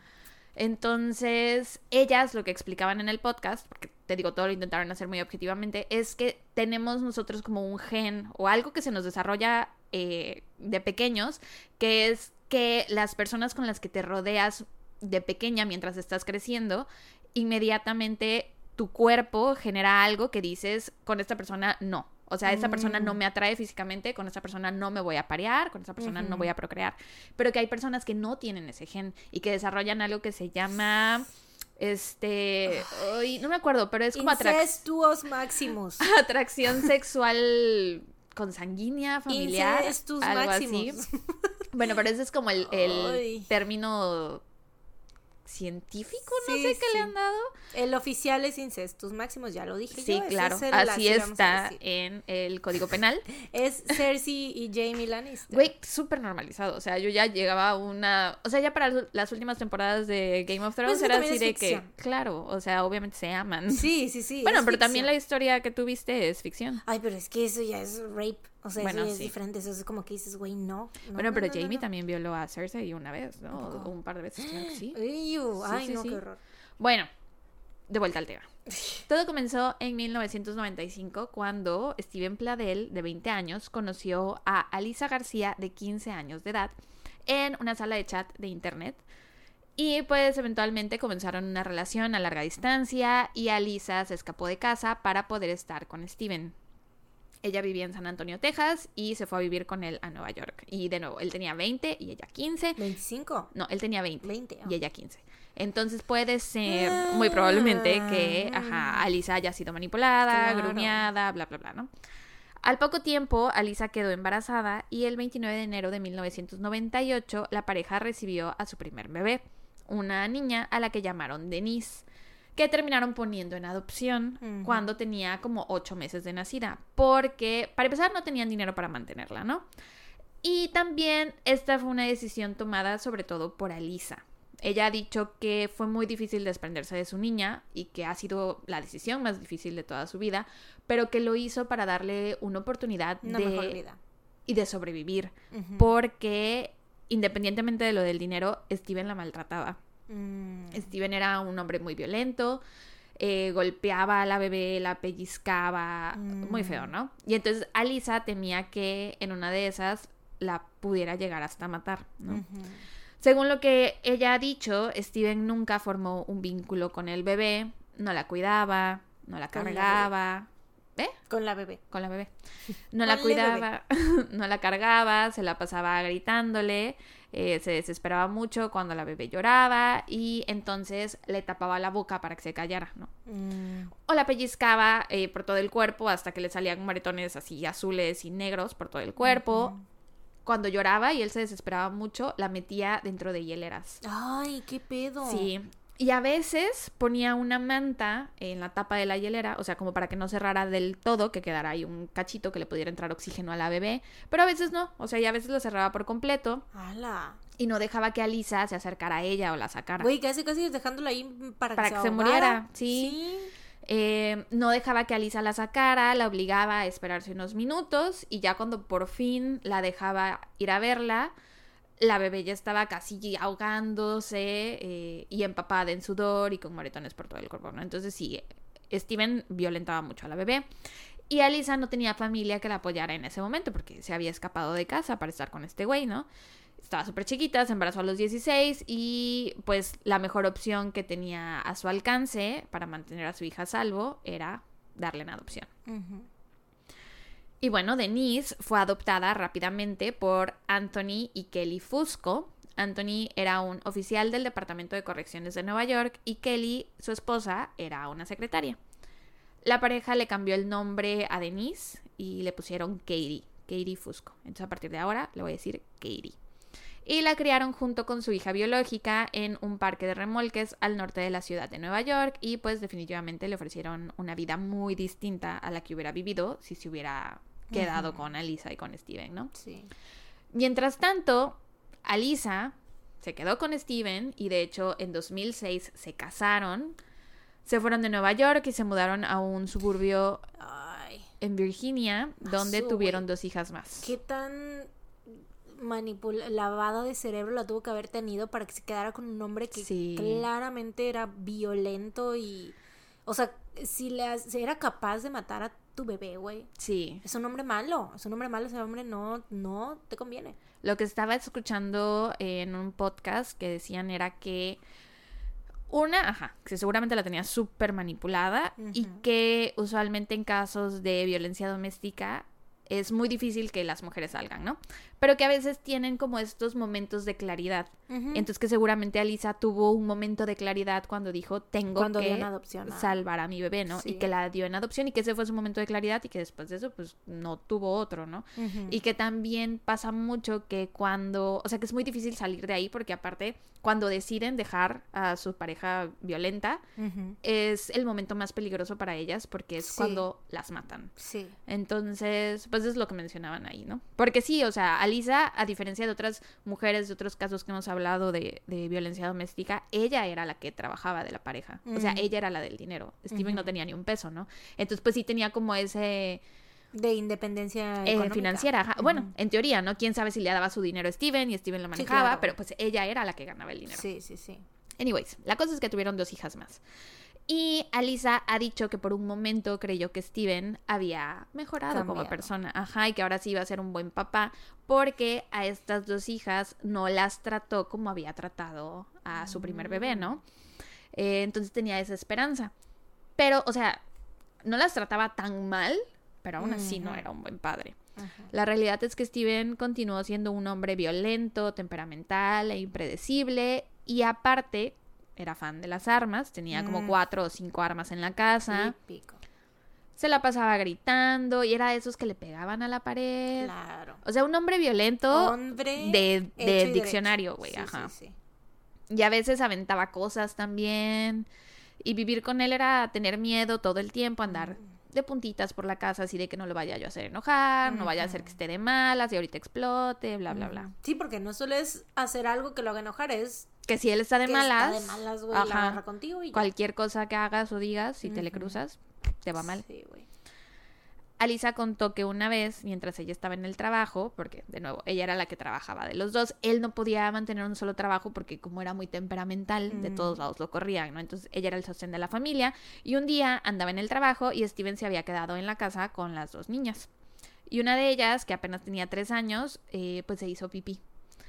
Y este vato, o sea, ¿qué haces si una niña se hace pipí? La cambias. La cambias. La cambias, la bañas, le pones talco, no sé. Yo no tengo hijas, pero me imagino que algo así haces, ¿no? Sí. Pues este vato le empezó a gritar. Le empezó a gritonear, a insultar y a regañar. Y la mandó al baño y le dijo así de, ahí quédate. Y le cerró la puerta. Y no la cambió, no la bañó, no nada. La dejó ahí.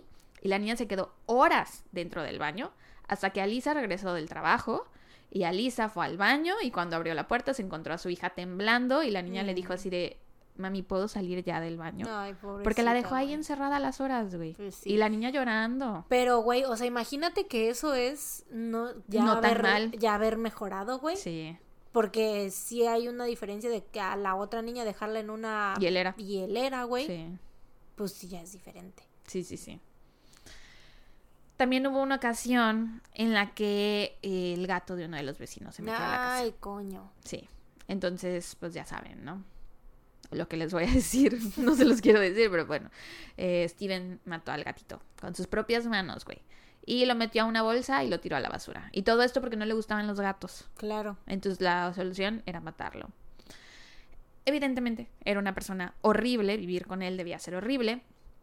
Pero incluso con esto, Alisa ha dicho que no fue tan malo con las niñas, que nunca abusó de ellas sexualmente, que nunca hubo... O sea, porque claro, ya después de que vemos la parte del incesto, te preguntas, ¿no? Así de. "Mm, ¿cómo sabemos que no le ¿Será hizo que algo? siempre fue así de abusa de violador con Ajá. sus hijas y así, no? Pero Alisa ha dicho que por lo menos que ella se diera cuenta jamás tuvo algo así con las niñas. O sea, era violento de otras formas, pero nunca violencia sexual. ni comportamientos, ni tocamientos inapropiados, ni nada. Eh, por otro lado, Katie Fusco estaba viviendo una vida plena y feliz al lado de su nueva familia, amaba a los animales, especialmente a los gatitos de la calle. Mm. Y de hecho dicen que pues los recogía y los llevaba a su casa y como que los curaba o los regresaba a la vida de cierta forma y después los dejaba que anduvieran libres, ¿no? Entonces como que tenía esa, ese espíritu de cuidadora. Era vegetariana, le gustaba pintar quería convertirse en una artista, iba a marchas feministas, peleaba por sus derechos, bla, bla, bla. Y de hecho en la secundaria eh, ella iba a la Dover High School, era bien conocida por las tiras de cómics que dibujaba. Mm, Y supongo que las ponían en el periódico escolar o no sé, pero todos sus compañeros la conocían porque hacía unas tiras de cómic así padrísimas. Y después de graduarse, que ya casi no le faltaba nada, tenía planeado ir a, ir a la universidad para estudiar publicidad digital. Am, y sí, ¡No! ¡No estudies diseño gráfico! te vas a arrepentir. ¿Será tan difícil allá como acá? No, está más chido, güey, porque hay más recursos y allá sí toman más en serio el trabajo digital y así. O sea, están más, en, en el primer mundo están más avanzados. Es Estados Unidos, ¿no? Sí, supongo que todos los trabajos son mejores allá, ¿no? Sí, sí. O sea, todo está más avanzado en el primer mundo y sí consideran, vaya. Aunque bueno, igual ahorita ya mm, las máquinas nos van a sustituir a todos, ¿verdad? Pero bueno. Sí, nosotras hace rato decíamos que güey. queríamos que Robotina grabara el podcast. Y luego Robotina se va a adueñar de los derechos, güey, y ya no nos va a dar ni un peso. Y está bien difícil eso, ¿eh? Porque Sí. tampoco es que ganemos tanto peso. Robotina, no hagas eso, detente. Detente. Pero bueno, ajá. Katie amaba a sus padres adoptivos. Pero eventualmente, como pasa en muchos otros casos Sí. de adopción, pues le, Le surgió la duda. La curiosidad. Sí, claro. así de quiénes son mis papás biológicos, porque me dieron adopción, me parecería a ellos, tendremos el mismo carácter, los mismos gustos, bla, bla, bla, ¿no? Y pues empezó a buscarlos. Y en agosto del 2016 encontró a Alisa en Facebook y le mandó un mensaje. Y Alisa le contestó muy emocionada, eh, diciéndole que le gustaría darle la bienvenida nuevamente a su vida. Y desde ese día empezaron a platicar diario por mensajes y se contaban así de qué hicieron hoy, qué comieron, qué te gusta, qué cosas no te gusta, como para conocerse, ¿no? Y finalmente acordaron reunirse en persona en Nightel, Carolina del Norte. Para este punto, Katie ya se había graduado de la prepa y pues el día en que por fin conoció a sus padres biológicos, la reunión salió tan bien que Katie decidió que ya no quería ir a la universidad como tenía planeado. Y que mejor se quería tomar un año sabático para irse a vivir Mm. con ellos en su casa, con sus nuevas dos hermanas, eh, y conocerlos, ¿no? Sí, y que no me imagino lo que debieron sentir sus papás adoptivos, güey. O sea, su familia adoptiva, ¿no? O sea, ¿te quieres de verdad Claro, pero ir a vivir que- con ellos? Es que sí, es una. Pues es un. Una de las cosas que pasan cuando eres papá adoptivo, supongo, ¿no? Como de que siempre tener este pedo de que. O sea, nosotros los eh, te criamos y todo, pero pues they are your real parents, ¿no? O sea, sí son tus papás verdaderos y entonces como de que ha de ser difícil, o sea, eso de que chale, así así nomás nos dejas, ¿no? Ajá, o sea, la parte del conocerlos, la curiosidad, todo eso lo Sí, entiendo, pero así ya el sin más irte allá con querer, ellos. querer irte a vivir con ellos un año, a mí me rompería muy feo el corazón, muy, muy Ujú. feo. Y aparte, o sea, estar preocupado porque no sabes qué tipo Sí, no los conoces, ¿no? O sea, son sus hija. papás, pero pueden ser malas personas, ¿no? Sí, Claramente. Claramente. Y es tu hija, güey. Entonces, como de que, güey, tú, o sea, todo este tiempo la has cuidado y que de buenas a primeras se vaya un año a vivir con otra familia, güey. Sí. What? Sí, que no, me que no conoces. Vería muchísimo el corazón. Sí. Eh, pero bueno, ellos la apoyaron y la dejaron hacer lo que quería. Porque pues también, ¿qué van a hacer, no? También Pues la sí, era mayor de era edad. mayor de edad. Ujú. Y ponerse a, a pelear con ella es que al final termina haciendo lo que ella quiera, Sí. pero pelearte. Peleados. Ajá. Eh, para este punto, Steven y Alisa ya habían decidido separarse. Ya dormían en habitaciones separadas, o sea, juntos, pero no revueltos, seguían viviendo en la misma casa. Y eventualmente el plan de Alisa era dejarlo por completo. O sea, ya estaba harta de sus abusos y de sus maltratos y bla, bla, bla. Y sí, güey, Chale también no le dijo nada de eso a, A Katie. a Katie, No. obviamente. No, no, no. Pero, eh, pues el que Katie se mudara con ellos la hacía sentir muy emocionada a Alisa, ¿no? La tenía muy feliz esa idea, porque seguramente, o sea, imagínate ella cuando dio en adopción a su bebé, Sí. jamás le cruzó por la cabeza que en algún momento Iba a regresar, claro. iba a poder vivir con su hija, llegar a conocerla, despertar y verla todos los días. O sea, es algo que yo creo que ninguna no- no mamá que da en adopción a su bebé. suceder. Ajá, no se puede imaginar que eso pueda pasar, ¿no? Entonces. Esa oportunidad la tenía muy contenta. Y desafortunadamente, como Alisa salía a trabajar todos los días, pues casi no estaba en la casa, ¿no? Tenía varios trabajos, entonces casi no podía ver a Katie, porque ella se iba todos los días. El que sí la podía ver todos los días era Steven, porque Steven se quedaba en la casa. Claro. Entonces, Katie y Steven se hicieron inseparables. Mm. Pasaban todo el día juntos mientras Alisa salía a trabajar y se llegaron a conocer muy bien. eh, Porque aparte Katie no salía de la casa, se acababa de mudar, no conocía a nadie, obviamente quería estar con su familia, entonces pues todo el tiempo estaban juntos y Steven se convirtió como en su persona más cercana, ¿no?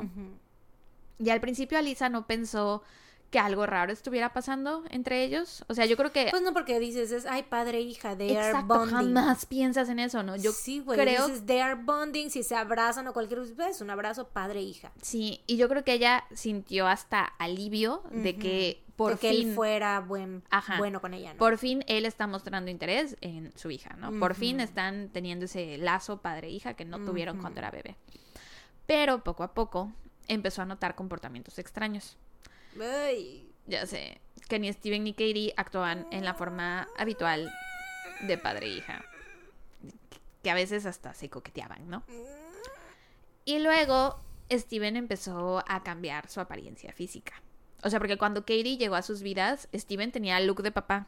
O sea, él se veía como un señor, un papá. Bueno, pues no, ya no. Eh, ahora usaba jeans ajustados, camisas ajustadas, No Manchester. se afeitó la barba Ay, y no. se dejó crecer el cabello. A ver, a ver, lo quiero ver. Algo que claramente, ahorita te enseño la foto, algo que claramente haría un hombre que está pasando como por una crisis de la mediana edad. ¿no? Claro. Que, Que quiere ligar. ajá, que pasas de ser un, un vato, un señor, un padre de familia, a un chavo ruco, ¿no? Ajá. Alguien que se está Sí, no Manchester. Holding to dear life. Ay, es que no te lo quiero enseñar aún porque qué tal que te lo spoileo. Entonces, espérate, ahorita te, más adelante te enseño la foto. Pues nada más es. Porque te puedo spoilear something. Ah, bueno, ok. Porque no tengo una foto de él solito. Ah, ok, ok, ok. Entonces, wait. Am, pero bueno, aproximadamente seis semanas después de que Katie se mudara con ellos, Steven empezó a dormir con ella en el mismo cuarto, según que dormía en el piso, pero la neta, quién sabe. Mm. Y ahí ya fue cuando Alisa dijo, a ver, espérate, eso ya está muy raro, chale, qué pedo. Y lo confrontó y le dijo, ¿qué estás haciendo? Porque estás durmiendo en el cuarto de nuestra hija, ¿qué pedo? Y Steven se enojó y le dijo, es que eso no es tu asunto, eso a ti no te incumbe. Y salió furioso de la casa con Katie. Después de esto, Alisa habló con la niña y le dijo así de, oye, ten cuidado con tu papá, o sea, creo que deberías saber la razón por la que te dimos en adopción de bebé, es porque él hacía esto y esto y esto y esto y te trataba así y así y así y así, pero a Katie pareció no importarle. Mm. Y es que también, quién sabe, o sea, porque como pasó tanto tiempo con él, quién sabe qué cosas le habrá, habrá dicho, dicho, él. claro. Exacto, sí. Entonces igual le pudo haber dicho, la verdad es que te dimos adopción porque tu mamá era una tal por cual. Ajá. Y, ella te va a decir que yo era el que era así, pero no es pero cierto, era, ella. Así es. ¿no? En noviembre del 2016, Alisa agarró a sus dos hijas más pequeñas, que creo que tenían como 7 y 11 años, y se fue con ellas de la casa. Y por fin solicitó el divorcio. Katie, como ya era mayor de edad, podía elegir con quién quedarse y eligió quedarse en casa con su papá. Las otras dos niñas pues iban a estar como con custodia compartida, ¿no? Iban a estar de pronto en casa de Steven y en otras ocasiones con Alisa. Y ese fue el arreglo al que llegaron y que Alicia supiera, o sea, todo parecía ir relativamente bien, no había nada extraño, ni preocupante, ni nada. Hasta que un día en mayo del 2007, del 2017, perdón, no sé cómo ni por qué, pero Alisa leyó el diario de una de sus hijas más pequeñas. Mm. Y fue así como se enteró que Steven le había estado pidiendo a las niñas que ya no se refirieran a Katie como su hermana mayor, sino como su madrastra. Y que de hecho Katie estaba embarazada de su papá. Ay, no. Y hay una foto de esta entrada del diario de la niña, pero está medio borrosa la letra, entonces solo les voy a leer la parte que le entendí, que dice, eh, pero ahora está embarazada y ha subido de peso. Mi papá se refiere a ese bebé como su bebé. ¿Acaso él la embarazó? Papá incluso dice que ya es mi madrastra. What the fuck, así pone WTF. Ya ni siquiera Es que sí, güey, WTF. ya ni siquiera me deja decirle hermana. Katie es mi hermana. Probablemente ya es su esposa, pero la naturaleza, pero en la naturaleza ella es solo mi hermana. Ella me ve como hija o me ve como hermana. Sí, güey, pobres niñas. Rarísimo, güey, creepy. pobres niñas, big do... What the fuck. Big blah. Sí. es que iba a decir Justo. Big WTF. Pero te... Pero... What the fuck, güey. What the fuck. Sí, es más fácil decir what the fuck que WTF. Sí. WTF es muy complicado. Sí. Bueno. Bueno, Alisa lee esto, güey. Es que hay versiones que dicen que ella andaba limpiando el cuarto y que se encontró el diario de la niña, ¿no? Ay, las mamás son chismosas, güey. Las mamás son chismosas y luego se andan metiendo en lo que no deben, leyendo las Los cosas diarios personales, sí. de nosotras. Entonces, que bueno, entiendo porque sí tienes concerns, ¿no? De que, que estará mi hija haciendo, pensando Sí. así. Pero pues no debes, ¿no? sí, es una línea muy delgada, siento. Pero bueno, te iba a decir que hay otra versión que dicen que Steven le dio el diario de la niña. O sea, que Steven le dijo así de, mira, tu hija se está portando bien rara, no sé qué le pasa, ven a hablar con ella, se la ha pasado escribiendo en este diario, que no sé qué, y que se lo dio a Lisa para que ella lo leyera, él sabiendo lo que decía el diario. Mm. Ujú. Entonces, quién sabe. Como de para que se enterara. Para que ya sepas, ¿no? O sea, yo no te quiero decir, pero mira, te lo dejo aquí por escrito. es más fácil. Eh, pero bueno, Alisa lee el diario, güey, y se queda así de, ¿qué pedo? no? Claro. O sea, no podía... así de WTF. WTF. No podía creer lo que estaba leyendo, así que agarró el teléfono y le llamó a Steven en ese momento y le preguntó, Katie está embarazada de tu bebé y él solo le respondió, pensé que lo sabías, Ah, estamos enamorados. Ay, no puede ser. No, eso no, eso no, no, no, no, no, no, no, no, no, no, no, no, no, no. No, no, no, no, no, no, no, no, no, no, no, Sí, sí, sí, sí, no, sí. no, no, no, no. Y entonces Alisa le empezó a gritar, obviamente. Empezó a gritar, a maldecirlo, le dijo así de con razón. Pobre Alisa, güey. O sea, las maneras en las que ha maltratado a Katie, o sea, enfrente de ella, güey. Bueno, le empezó a gritar y le dijo así de con razón, de pronto tu prisa por divorciarnos, ¿no? O sea, ¿acaso estás pensando en casarte con ella o qué? Y Steven le dijo que sí, Mm. Que se iban a casar. Y entonces Alisa llamó a la policía, pero no se hizo ningún arresto. O sea, sí fueron y hablaron con las niñas y las entrevistaron, pero hasta ahí, nada más.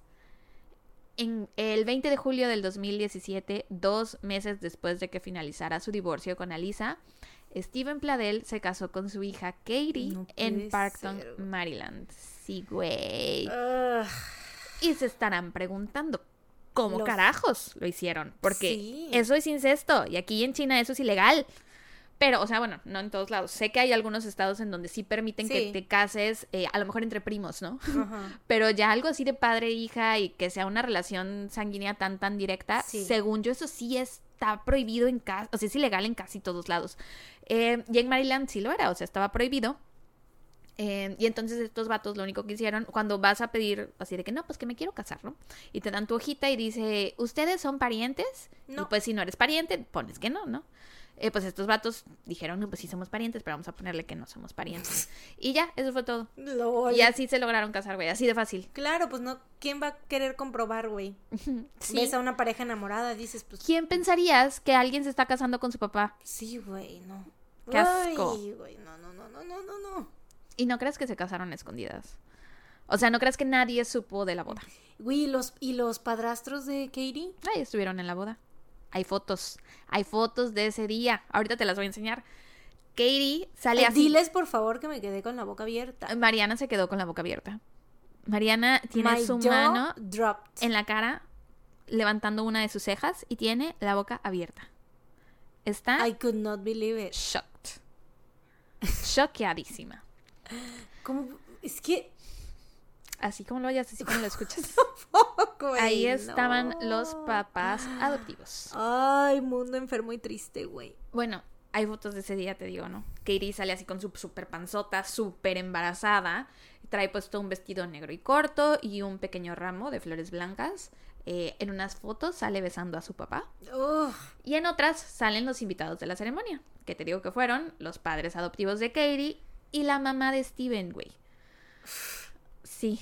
Eh, la neta no sé qué pasaba por la cabeza de, de los papás adoptivos. O sea, ellos han dicho que sabían que intentar detenerlos iba a hacer que Katie se enojara con ellos y que entonces siguiera sí. viendo a su papá a escondidas. Igual lo mismo, ¿no? O sea, de que lo va a hacer de todos fue, modos, sí, sí, pero sin decirnos, ¿no? Entonces mejor queremos estar ahí para ella y apoyarla y aparte ella es mayor de edad y ella sabe lo que hace, que no sé qué. Entonces sentíamos que no había nada que pudiéramos hacer. Pero. ¿sabes qué? Eso es mentira.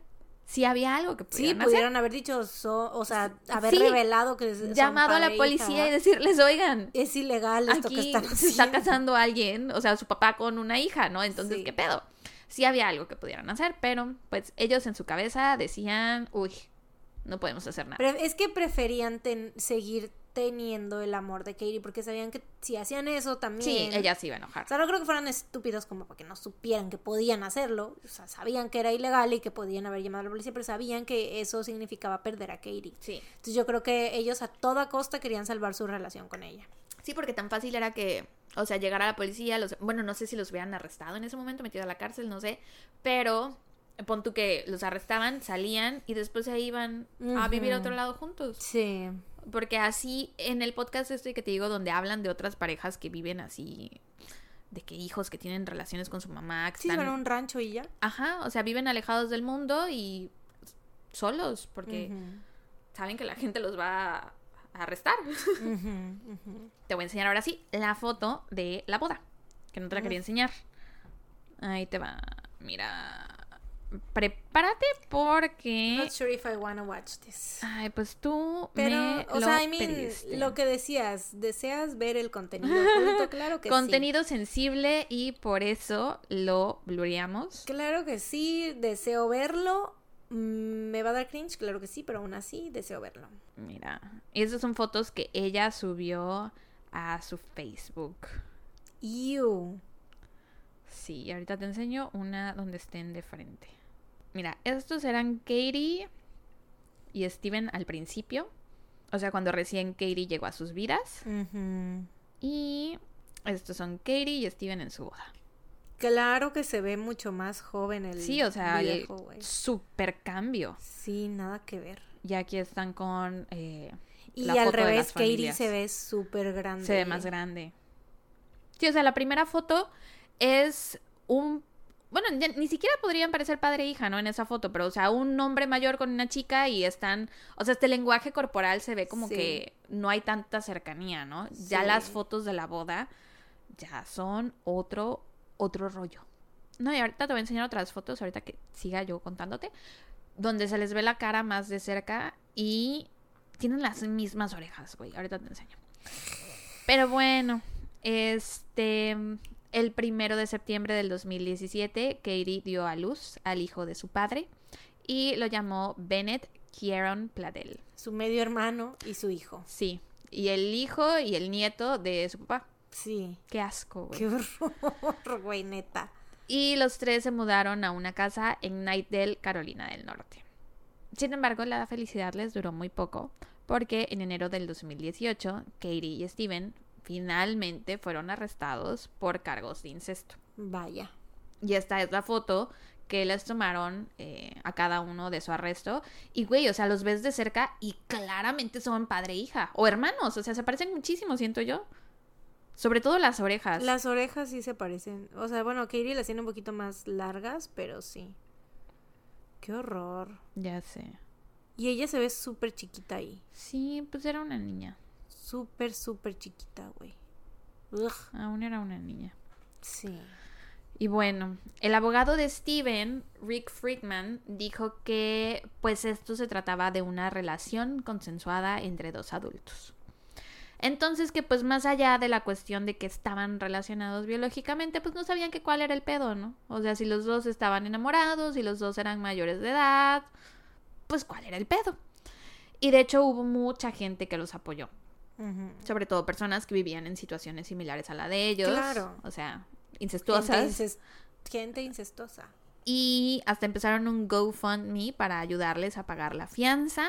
Y pues eventualmente a finales de O sea, febrero. hay todo un movimiento de gente incestuosa que se organiza para Sí, hacer ese tipo de cosas, para O- apoyarse entre ellos, o güey, sea, es apoyar, real. apoyar el incesto, güey. es real, sí existe, sí existe. ¡Hola! Y que han salido a contar sus historias y a decir es que no queremos que nos traten diferente porque, o sea, Sí, sí, sí. si es consensuado, ¿cuál es el problema? Que en este caso, o sea, para mí aquí no puede haber consentimiento No, porque Steven era su papá. Sí, ella es Era una niña todavía, ¿no? Y sí. aparte, obviamente, ella siendo una niña que dieron en adopción, obviamente lo que más desea es, yo creo, el... La aprobación de sus papás biológicos. Exacto, ¿no? Entonces, claro, para mí ahí eso no aplica. A lo mejor en otros casos que son primos de edades similares, maybe. Pero en padres e hijos, madres Sí, e no, hijos, no. no. No puede ser. Pero bueno, sí hay todo un movimiento de gente que dice así de que queremos que se le cambie el nombre, o sea, que ya no, no digan que son relaciones incestuosas, sino que sea bla, bla, bla, y ble- sí hay un movimiento. Pero bueno, este, a finales de febrero, los dos salieron libres bajo fianza. Y según las condiciones de su liberación, se les prohibió estar en contacto. A Katie la mandaron a vivir con sus padres adoptivos a Nueva York y a Bennett lo mandaron con la abuela, o sea, Bennett era el bebé, con la mamá de Steven. Y bueno, después de que Katie regresó a vivir con sus papás adoptivos, le llamó por teléfono. Ah, aparte les prohibieron estar en contacto, ¿no? O sea, no se pueden ver, no pueden hablar, que no sé qué. Pero cuando Katie regresa a vivir con los papás adoptivos, le llama por teléfono Steven para terminar con él. Le dice así de yo ya no quiero seguir con esta relación, o sea, no me hace feliz, este me está costando más de lo que me está dando, ¿A ajá. poco? Y no sé si fue porque el tiempo separada de él, porque la los Güey, se me- arrestaron se en me hace muy loco porque yo pensaba que ella estaba súper enamorada de él. Sí, pero es que yo creo que pudo haber sido. Los arrestaron en enero y los liberaron hasta febrero. Entonces todo ese tiempo tuvieron que estar separados. Claro. No sé si en ese periodo de tiempo que ella estuvo sin él, Reflexionó y dijo, esto está mal. Sí, como ya no estaba él, porque en mi cabeza él la manipuló, la Claro. manipulaba. Entonces, Sí, cada vez que ella tenía un pensamiento así como de que es que esto está mal, él estaba para contrarrestarlo. ajá, lo refutaba, ¿no? Entonces, y ahorita que ya él no estaba, ella pudo pensar por sí misma y reflexionar y decir así de chale, tal vez esto no es lo que quiero, ¿no? O sea, esto no es lo que quiero de mi vida. Y también me pregunto si, porque el bebé nació, Bennett nació a finales del 2017. Ujú. em, y, a, y a ellos los arrestaron en enero del 2018. Entonces sí hubo un par de meses en los que Katie pudo ver a Steven Como como papá. Entonces no sé si a lo mejor... También él hizo cosas que a ella también ya se- le hicieron darse cuenta que no era un buen hombre. Exacto, o sea, a lo mejor ahí el vato sacó el cobre y ella dijo, este tipo es Lo más seguro es que violento. sí, porque como es que, o sea, por mucho que él estuviera enamorado, enamorado o sea, Sí, porque en teoría también estaba basura. también estaba enamorado de Alisa antes, Ajá. se supone, ¿no? Sí, De hecho, Alisa basura. ha dicho que hasta que tuvieron a su primer bebé fue que él cambió. se dio cuenta, más bien que se dio cuenta de cómo era. Sí, ¿no? que antes él era con ella así como que todo miel sobre hojuelas, bellísimo Mm. todo, y que apenas nació la bebé, Pues tras. he clearly doesn't like babies, güey. Sí. He doesn't like babies, he doesn't like kids tampoco. O sea, niños no no. He likes teenagers, though. Ugh. Pero hay fotos, o sea, porque Katie subía fotos de, o sea, Katie vivía su historia de familia feliz, ¿no? Y subía Sí. sus fotos a Facebook, entonces hay fotos de Steven dándole de comer al bebé, cargando al bebé, entonces pareciera, al menos en las fotos, que lo estaba haciendo bien, pero quién sabe, porque te Mm. digo, apenas sale de prisión, le llama y le dice así de, terminamos. Pues sí, es lo mismo que igual con Alisa de que pues no era tan malo con los otros bebés. O sea, Ajá. es lo mismo, güey. Sí, puede ser, puede ser. O sea, igual te- sí, obviamente tenía sus momentos buenos, pero Pero a qué costo. O sea, Sí, los no. momentos buenos no contrarrestaban los no. terribles, ¿no? Y bueno, este... eh, eh, la cosa es que Steven no se tomó nada bien esta noticia. Claro. Y entonces le llamó a su madre, que la mamá es la que estaba cuidando a Bennett, ¿no? Y... eh, This do be a true crime case. Así es, no se les olvide. Y entonces le llama a la mamá y le inventa una historia y le dice así de, ay, este, voy a pasar a recoger a Bennett para llevárselo a Katie y que ella lo tenga en lo que esperamos el juicio, ¿no? Porque ya estaban bajo fianza, ¿no? Pero Mm. tenían que esperar juicio. Entonces voy a pasar por él, se lo voy a dejar a Katie, que Katie lo cuide, ¿no? Ay, no. Y la mamá le den- dijo que sí. No le den ese bebé. Y el 11 de abril, Steven pasó a Ay, recoger al no, bebé No, no, no, no, no. y lo llevó a la casa que una vez había compartido con Katie y pues ahí lo mató. Ay, no. No se sabe exactamente cómo, pero se cree que lo asfixió y después guardó su cuerpo en un armario. Ah, Y Bennett tenía solo siete meses de nacido. Al día siguiente, Katie y su padre adoptivo, Anthony Fusco, tenían... Pobre Katie, güey. Sí, Neta. O sea, la grumió, hizo cosas horribles con ella en cuanto a psicológicas, pues. La embarazó, güey. Y luego mató a su bebé. Sí. O sea, que no mames, que no. Y Pobre en- Katie. Entiendo que a lo mejor en Katie no... O sea, en el que tenía que caber la cordura era en él. O sea, si a lo mejor Katie estaba sintiendo cosas, Claro. él tenía Mira, que poner el alto porque él era el... Y es que sabes Papá. que él, ella no lo había conocido como dices, o sea, todas, bueno, no todas, pero él sí pasa que tienes como este crush con tu papá cuando eres chiquita, no es crush como tal, sino que es Freud. como Sí, sí, sí, aquí viene el Freud está aplaudiendo en su tumba, güey, así de eso. Pero no, o sea, es que sí es real que tienes, no es un crush romántico ni nada, pero sí es como que lo ves como una figura, pues lo admiras a veces, o sea, si tienes un buen, un buen papá. O sea, es que digo porque igual puedes crecer con un papá que no sientas eso Ah, por sí, él. sí, A veces lo admiras, sí, sí, sí. Pero yo, por ejemplo, cuando era chiquita, güey, era como de que, ay, wow, mi papá, y me gustaba jugar con él a la casita, ¿no? De Claro, que, claro. ay, de- de como si fuera mi, o sea, como si yo fuera mi mamá, pues, Claro. pero nunca fue, o sea, fue todo como inocente y tengo entendido que así pasa con muchas personas, ¿no?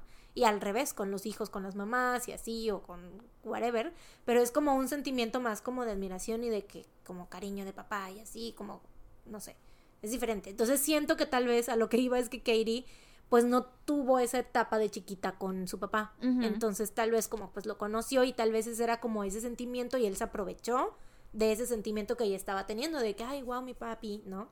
Como ese cariño así como de que, ay, mi papi, mi papi. Y él pues se aprovechó y lo convirtió en que en sentimientos ahí de pareja. Sí, sí puede ser que pasara eso. Porque si fuera más lo de la cuestión biológica, esta que te decía de, de que a lo hay personas que no tienen ese gen o no sé qué. Le hubiera pasado con el papá, con el otro papá. Ajá, pero ella dice que no sentía atracción por sus papás biológicos, digo, por sus papás este, Adoptivos. adoptivos. entonces, pues sí, quién sabe. Em, pero bueno, te digo, al día siguiente Katie y su papá adoptivo, Anthony Fusco, tenían un viaje planeado y es que todos los martes y jueves viajaban a la casa de su abuela, o sea, de la mamá del señor Anthony, ¿no? Que vivía en Waterbury, Connecticut. Porque la abuela había contratado a Katie para que le limpiara la casa. Entonces, de ley, todas las semanas, Katie iba dos veces a la semana a limpiarle la casa, martes y jueves. Era su rutina. Y Steven lo sabía.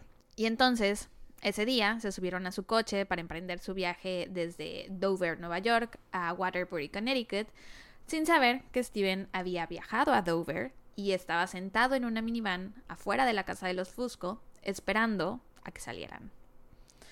Y ya que los vio partir, los siguió en su coche hasta que llegaron a una señal de alto donde se detuvieron y ahí Steven se les emparejó y abrió fuego. Y los asesinó a los dos con un rifle. Verga. Katie tenía 20 y Anthony 56. Verga, güey. Y ambos recibieron múltiples disparos en el torso y en la cabeza. Y güey, yo también me pregunto si a lo mejor Steven sentiría celos por el papá adoptivo. ¿Te imaginas? O sea, estaría muy loco eso de Porque, que, o sea- que, que hubiera sentido así como de que va a pasar lo mismo Ajá, con él, porque- la va a enamorar. Obviamente uno nunca piensa eso de los papás, ¿no? O sea, No. jamás tu novio se haría a tu papá porque pues es tu papá. O sea, jamás se imaginaría. Pero claro, si tu novio es tu papá biológico y Sí, te ve con tu papá adoptivo, Claro. sí podría pensar, ah, maybe Sí, sí, algo sí. pasa ahí, ¿no? Sí, sí, sí.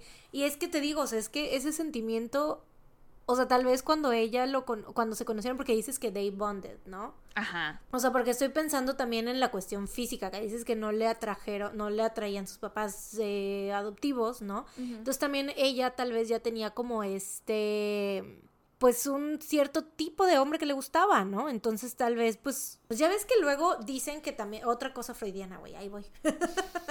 o sea, es que luego cuando que cuando estás chiquita dices mi papá es el hombre más guapo del mundo, ¿no? O sea, es el es el hombre más guapo y es como que no sé, o mi mamá es la mujer más guapa del mundo, o sea, como que los admiras mucho y los ves muy así, ¿no? Entonces, como que luego ciertas cosas o ciertas características de, tu, de tus padres las buscas en tu pareja, ¿no? O sea, como de que mi papá era protector y yo busco un novio que sea protector conmigo, ¿no? O sea, pero ya es, o sea, se está separando ya, o sea, de las características que tuviste en tu infancia o que te gustaron de tu papá o de tu mamá que veas en tu pareja, ¿no? O sea, eso está como también comprobado psicológicamente, que uno busca esas características. Pero ella, pues tal vez ya tenía, te digo, esta imagen formada de una persona que ella quisiera, e incluso físicamente, ¿no? O sea, tal vez por eso también, pues él cambió su apariencia y es como de que más para gustarle, ¿no? Entonces, Pues eh, pudo haber sido que él cambiara su apariencia para gustarle a ella, porque siento que no se parece en nada. El. Steven pre-cambio de look al Steven post-cambio de look, ¿no? Y es que eso alimenta la teoría que estamos diciendo de que al principio tal vez, o sea, fue ese bonding de padre e hija y ya luego él se aprovechó de eso y fue como de, ah, pues me voy a cambiar mi apariencia para eh, empezarle ahí a cambiar el, o sea, aprovechar el amor que está teniendo conmigo de, de, de papá y convertirlo en una relación amorosa de pareja, güey. Puede ser. Pero ay, qué horrible Se persona. supone que se han hecho estudios para ver si... Pero es que no me acuerdo cuáles eran los resultados, entonces no debería decirles tal cual. Pero sé que se han hecho... Se hicieron estudios que tuvieron un resultado, no sé cuál fue, No, pero dicen. se han hecho estudios para ver si eh, las mujeres nos sentimos atraídas a personas con caras parecidas a las nuestras. Porque Mm. no sé si han notado que hay parejas que se parecen Ah, muchísimo sí, entre ellos. Entonces han hecho estudios, o sea, lo hicieron tanto para hombres como para mujeres. La cosa es que no me acuerdo del resultado. Sé que a uno, o sea, no sé si eran a, las a los hombres o a las mujeres, pero a uno de los dos grupos sí les gusta que su pareja Se tenga parezca. rasgos parecidos Ajá. a ellos y al otro grupo no. Pero no me acuerdo cuál era el resultado. Pero se han hecho estudios de eso. Mm. Eh, y pues eso está incestuoso también. Sí, O sea, claro. naturalmente, digo, este, biológicamente está muy incestuoso que busques a alguien que se parezca a ti, ¿no? Sí. Porque dicen que, este, O a tu papá. usualmente consideras que, no, pues si se parece a ti físicamente, pues supongo que se Ah, parece bueno, a tus sí, procreadores, sí. ¿no? Claro, claro. Este, pero lo que dicen es que, ay, ya se me olvidó. ah, Pero ya me acordé, es que- ya me acordé que eh, a veces las caras que te resultan más atractivas o que consideras bonitas son las que se parecen más a ti. Es lo que Mm. dicen. Entonces eso también está como raro. Sí, ¿No? that's weird. Pero bueno, Chale, pinche pendejo, güey. la cosa es que los mató y luego se fue en su coche. Eh, después le llamó a su mamá por teléfono para contarle lo que había hecho. Y la mamá le llamó a la policía llorando y les dijo, dejó al bebé muerto, me dijo que llamara a la policía y que no fuera para allá, o sea, para allá refiriéndose a la casa. Sí, a la casa para que no fuera ella la que lo Sí. encontrara, supongo. Su esposa rompió... Porque imagínate, güey, la señora que ella fue la que se lo dio. Sí, y que estuvo en fue la la boda. última, fue la última persona que vio al bebé en- con vida, que lo tuvo, que lo cuidó Sí, y que ella se lo entregó así con toda la confianza, güey. sí. Y puta, qué feo, güey, qué dolor. Eh, les dijo, su esposa rompió con él ayer por teléfono, pero también, güey, ¿qué pedo con la señora? Su esposa. O sea, como que su esposa. Y señora, ¿qué hacía usted en la boda? O sea, no mames. Pero bueno, ajá, su esposa rompió con él ayer por teléfono. Ella está en Nueva York y él me dijo que le iba a ir a dejar al bebé y después regresaría. Más tarde la policía encontró el cuerpo sin vida de Bennett y hasta el día siguiente fue que encontraron el coche que traía Steven desde donde asesinó a Katie y a Anthony. Lo encontraron en Dover, Nueva York y dentro del coche se encontraron el cuerpo sin vida de Steven, que había muerto por una herida de bala Me autoinfligida. imaginé, me imaginé. Sí, porque no hay manera de escapar de todo eso que hizo. O sea, literalmente lo hizo con un fin, con el propósito de él matarse y Matar a todos. matar a todos, sí. Que eso explica, creo, también en parte porque Alisa no lo dejó. Claro. O sea, ve lo que pasó cuando Katie Sí, lo dejó. O sí. sea, las cosas que hizo, ¿no? Sí, Entonces Y literalmente ella solo se pudo desprender de él porque ya estaba Llegó alguien él- más. Kate- eh, sí, ya estaba tenía otro Katie. foco de interés. Sí. Y pues eso es básicamente todo por este caso. Ugh. O sea, después de esto ya no había nada que se pudiera hacer, ¿no? Porque Steven se quitó la vida, Katie estaba muerta, el bebé Sí. estaba muerto, Anthony Fusco. eh, pero bueno, Katie, Bennett y Anthony fueron enterrados en la iglesia St. Charles, St. Charles Borromeo en Dover Plains. Alisa ha hablado un par de veces con la prensa y ha dicho que cree que hubo forma de prevenir todo esto. O sea, o por lo menos la muerte de Bennett. Que si se lo hubieran dado a alguien más, o sea, ella dice que entiende que su prioridad era dejar al bebé con algún familiar, pero que se lo hubieran dado a alguien más que no fuera la mamá de Steven, porque la señora, aunque quisiera detener a Steven, no hubiera podido. poder, no. Exacto. Sí. Entonces le dejaron todo muy accesible a- Sí, a él, ¿no? Y sí, que aparte, si el tipo había salido bajo fianza por cargos de incesto, a él no le pusieron ningún, eh, ninguna prohibición de ver a Bennett. Sí, de- O sea, lo tenía su mamá, pero él podía ir a verlo. sí, sí, sí, tenía que haber tenido una este orden de restricción. Ajá, porque Contra Bennett y contra Katie. así es. em, y también dijo que no le hicieron ninguna prueba psicológica o psiquiátrica Mm. antes de sacarlo de prisión. E igual, eh, la policía no le quitó todas sus armas después de que lo dejaron bajo fianza. Salir bajo fianza, perdón. Que Alisa Sí. les dijo así de tiene, o sea, ya sé que le, les le quitaron, le confiscaron tres armas, cuatro, no sé, pero estoy segura que tiene más. Busquen bien y no le hicieron caso y al final el rifle que usó para matarlos claro. era un rifle que él tenía escondido en su casa, que ya tenía desde antes, ¿no? Que again with the fucking guns in America, güey. O sea, eso tampoco hubiera pasado si las armas no fueran 100% legales y las pudieras comprar en un puto Walmart, güey. Así es. O sea, Y pues eso es básicamente todo por este caso. Mis fuentes fueron dos artículos de medium.com. Uno, eh, o sea, los autores de los artículos están bien chistosos. Uno es Natasha, así secas. nada más la Natasha. Y el otro es eh, una como página web dentro de Medium que se llama The Storyteller. Mm. Y eso es todo.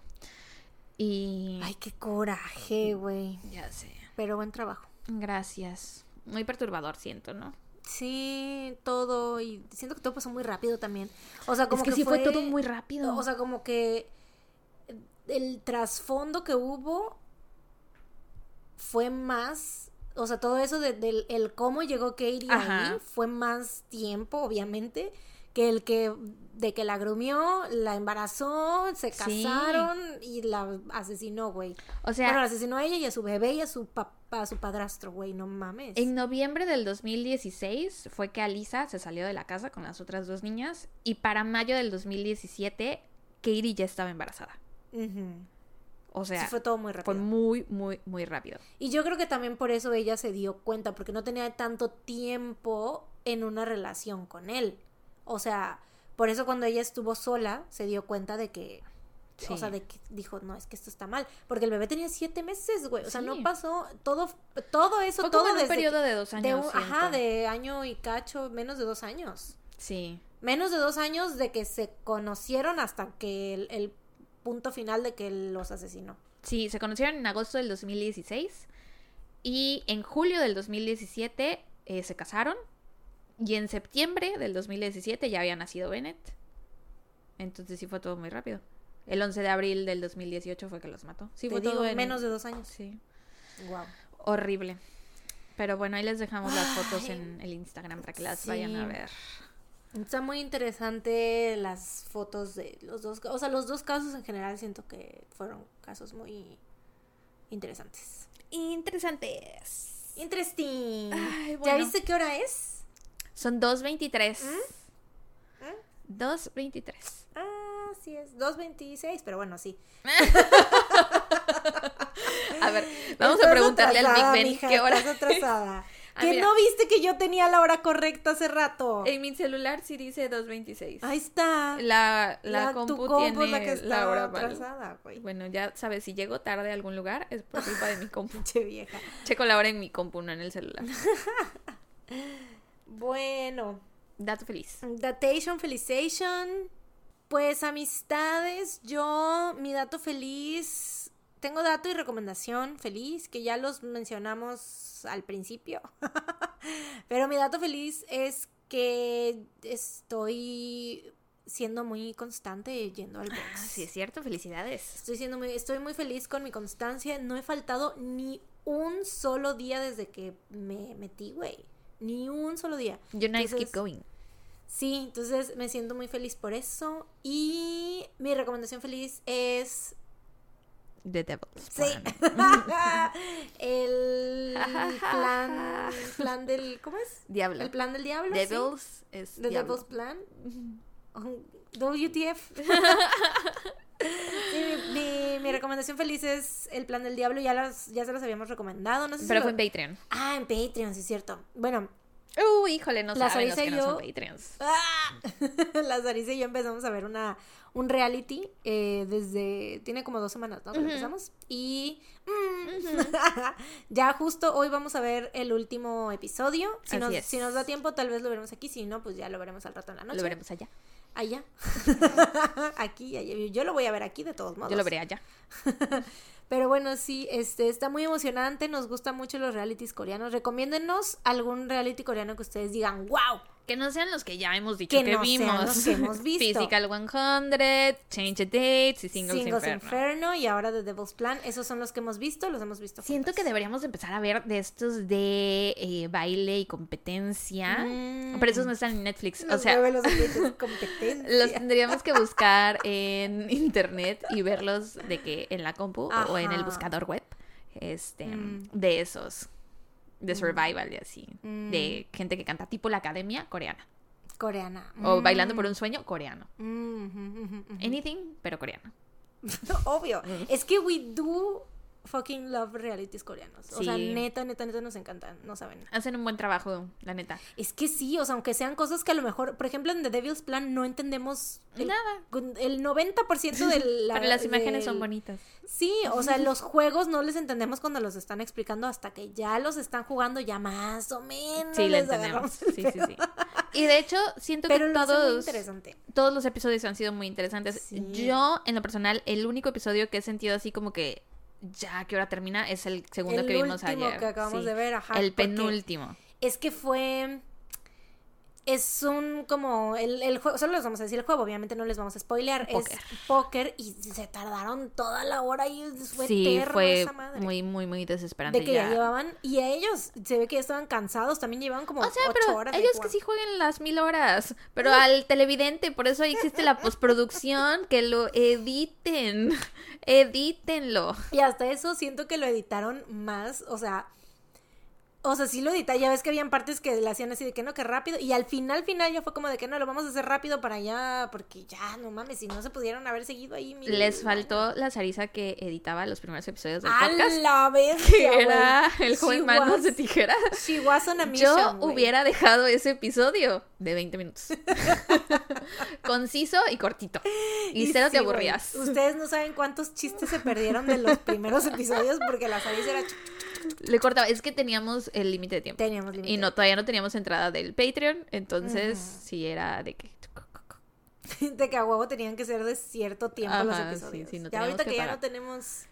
O, o nos pasamos, Eh, pero pues ya tenemos el dinero del Patreon, ¿no? sí, sí, Entonces sí. ya de ahí. Ya lo tenemos destinado y es como de que, ay, ya, nos vamos como hilo de media. Sí, por eso Pero ahora bueno. hablamos muchísimo. ¿Y Pero tú? ¿sabes qué? De ahí, de esa pata, cojean muchos programas coreanos, siento. Los penúltimos episodios, como que los últimos episodios, siento... Mm. Los alargan mucho. Sí, siento Sí. que igual nos pasa, Pero nos que- pasó con Physical 100. Sí, es, y es que sí, pues es que...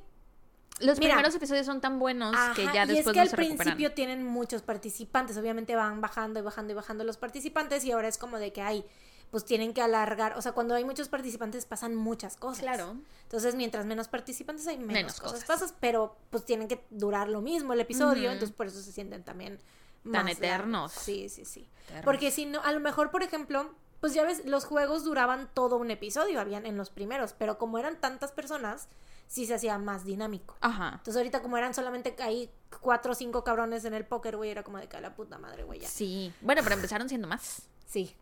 Pero bueno, ¿y tú?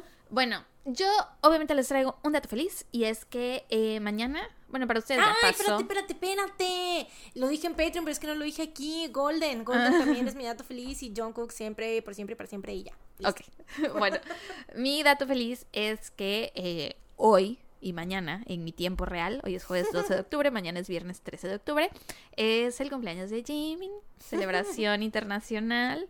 Entonces, pues obviamente estoy muy emocionada por eso. Y aparte, o sea, yo estaba emocionada desde antes, solo porque era su mes cumpleañero, pero por alguna razón dijeron, ay, pues todo, vamos a sacar un chorro de contenido de Jimin ahorita en octubre. Y seguidito así, uno tras otro, tras otro, y que todo sea de paga, ¿no? Entonces, eh, pues estoy feliz por eso, porque va a haber mucho contenido, Pero tu cartera llora. pero mi cartera llora y llora muchísimo, llora muchísimo. Me choca, güey, porque yo no estaba preparada ahorita para este güey, gasto. dímelo a mí con Golden. O sea, Pero, no o sea, yo ya pasé por eso. A mí ya me pasó. No me debería de Ah, estar pasando de nuevo. Claro, claro, claro. Ese si es el problema. Porque ya habías. Sí, yo ya desembolsé, yo ya. Ya. le di todo mi dinero. ¿Por qué quiere más dinero? Pero bueno, aún Y así, el Jimin así. sí, sí, quiero más dinero. Por favor. Extendiendo la manita y la cera. Ay, está bien, toma. Cómprate algo lindo, cariño. Pero sí, estoy muy emocionada. Amo octubre porque es el mes de Jimin. Y Aparte, el octubre. cumpleaños de mi mamá, es Halloween. Y pasado mañana, me voy al cine a ver el concierto de la Taylor en Cinepolis. Ah, es entonces estoy muy emocionada porque el concierto de la Taylor duró muchísimo, o sea, de que tres horas y media, entonces ya para el final, o sea, de la mitad para adelante yo ya estaba así de a la verga. Alguien deme una coquita, regálenme una tacha o algo para que me reviva. no es cierto, Ya menos ni se droga esta Yo vieja jamás, nunca la vida jamás me drogo. tacha. Obviamente estoy bromeando. Pero sí denme una tacha. Cuando dije coquita no me refería a una Coca-Cola. Cocaína. Hablaba, estaba hablando de cocaína. Obviamente, por supuesto. Eh, sí, ya estaba yo muy cansada, güey. Cuando me pidas una coca te saco una bolsita de perico, ¿no? Así, toma. ¿Cómo? Gracias, por fin entendiste lo que quería. Ay, no. Ah, pues sí, este, ya para la mitad del concierto estaba yo muy cansada, porque pues sí dura mucho. Entonces estoy muy emocionada. tus pinches taconzotes, güey, Sí. plataformas. Pero fíjate que no me dolían los pies, me dolía solo Mm. una rodilla. Y no entiendo por qué. LOL. Una edad, sola rodilla. la edad. Sí, eh, pero estoy muy emocionada porque pues ahora lo voy a ver en la comodidad del cine, mientras como palomitas, sentadita, acostadita, porque obviamente vamos al VIP. Entonces, I'm very excited. Es el sábado que voy a ir al ¿No, cine. es, ¿No era el domingo? ¿No, No, dijiste que el 15? no es el 14. El evento de Ah. Jimin es el 15, creo, ¿no? Ah, ah, ya. Creo, creo. No sé, no me acuerdo. Lo de Taylor sí es el 14, de eso Ah, bueno. estoy segura. Este, entonces sí, esos son mis datos felices. Feliz cumpleaños, mi amor. Y me voy a ver a la güera al cine. Y eso es todo. Feliz cumpleaños, mi amor. Ay, sí. He do be listening. Es Patreon, acuérdate. Ah, sí, cierto. Yo sé. Me mandó saludos. ¿A Sí, ti también? Sí, sí, sí, sí, mi cuñado. claro ¿Viste sí, ya el tráiler del documental? Híjole. Sorry, no, no lo he visto. Uh, pues sale el JK en el tráiler. ¿A poco? Simón. Ya lo voy a ver en este momento. Sí sale el JK en el tráiler igual el Oh my gosh. Sí, no lo he visto, güey, porque pues, ay, güey, o sea, I can barely keep up con todo lo de Golden, güey. Y los Stray Kids, el comeback, güey, a su puta madre, güey. Los Extraordinary Heroes hicieron comeback también, güey. Su verga. Ya salió video nuevo de los Extraordinary Heroes. You're not helping your case by telling me que Jimin es la está hasta abajo en tu lista de prioridades. O sea, entonces ya para.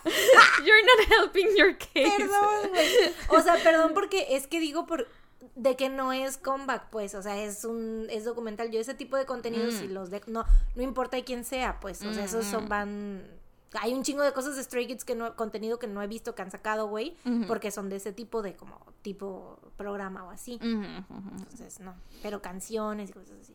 Bueno. Yo tratando de Sí, yo sí, ya detente. Stop. Basta. Ay, oye, espérate, quiero comentar algo ya para cerrar, para terminar Ah. con los datos felices. Otro dato feliz es que ya tenemos boletos, la Sara y yo, para ir a ver a Miranda el Ay, en sí es cierto. Y yo para las Twice. Olvidado. Y yo es que te- hay que repetírselos para que pa- pa- Sí, hay sí, que presumir. No. Este sí va a venir Miranda, la agrupación argentina. Bien random, Mariana me dijo, ¿me acompañas? Y yo, pues bueno. Es que, o sea, no es que sea yo la más fan, pero es que rara vez hay cosas así en Veracruz. Entonces, pues es como de, ay, güey, pues vamos. no hay que Sí, sí, viajar. Sí, sí, sí, es verdad. Y muy barato y aparte en un, en un lugar aquí súper cerca de mi casa, de que, o sea, aquí a tres minutos. Lejísimos de la mía. Y está... yo, Lejísimos. Pero aquí cerca de mi casa. Este, y en un lugar que está muy chiquito que vamos a, o sea, nos vamos hasta arriba, totototota, pero pues los vamos a ver chido porque pues está bien chiquito el lugar. Ya aparte no entonces- es como que queramos verlos. Ajá, sí, no, o sea, vamos a... A disfrutar la music, el, el show. Ajá, el show, la música. A cantar, yo te diré lo que podemos hacer. Casémonos escondidas, nena, estemos donde nadie esté. Sí, y a Hagamos cantar la de... ¿Cómo se llama la otra? La de... Tú eres Perfecto para, perfecto para, perfecto para mí, mi amor. Sí, es, o sea, Miranda tiene rolas muy buenas, la neta. Pero Sí. bueno, este, pues sí, ese es otro dato feliz que quería yo dar antes de terminar con el episodio de hoy. Así es.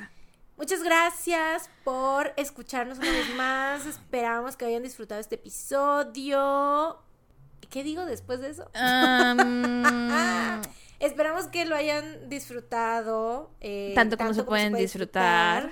Nos escuchan la próxima ajá, sí, semana. yo así de yo me desconecto, yo solo espero mi momento para decir, Tú, tú, tú. estoy nada más esperando ese momento, no escucho nada de lo que dices. Ay, nos escuchan la próxima semana con un episodio más de su podcast favorito. Mientras tanto, cuídense. Y nos salgan de Y casa. recuerden. ¡Ay, chingada madre! Y, recuerden, no salgan de casa. Tun, tun, tun. A ver, mira, me quedó bien bonita esa parte. Sí, Bye. claro.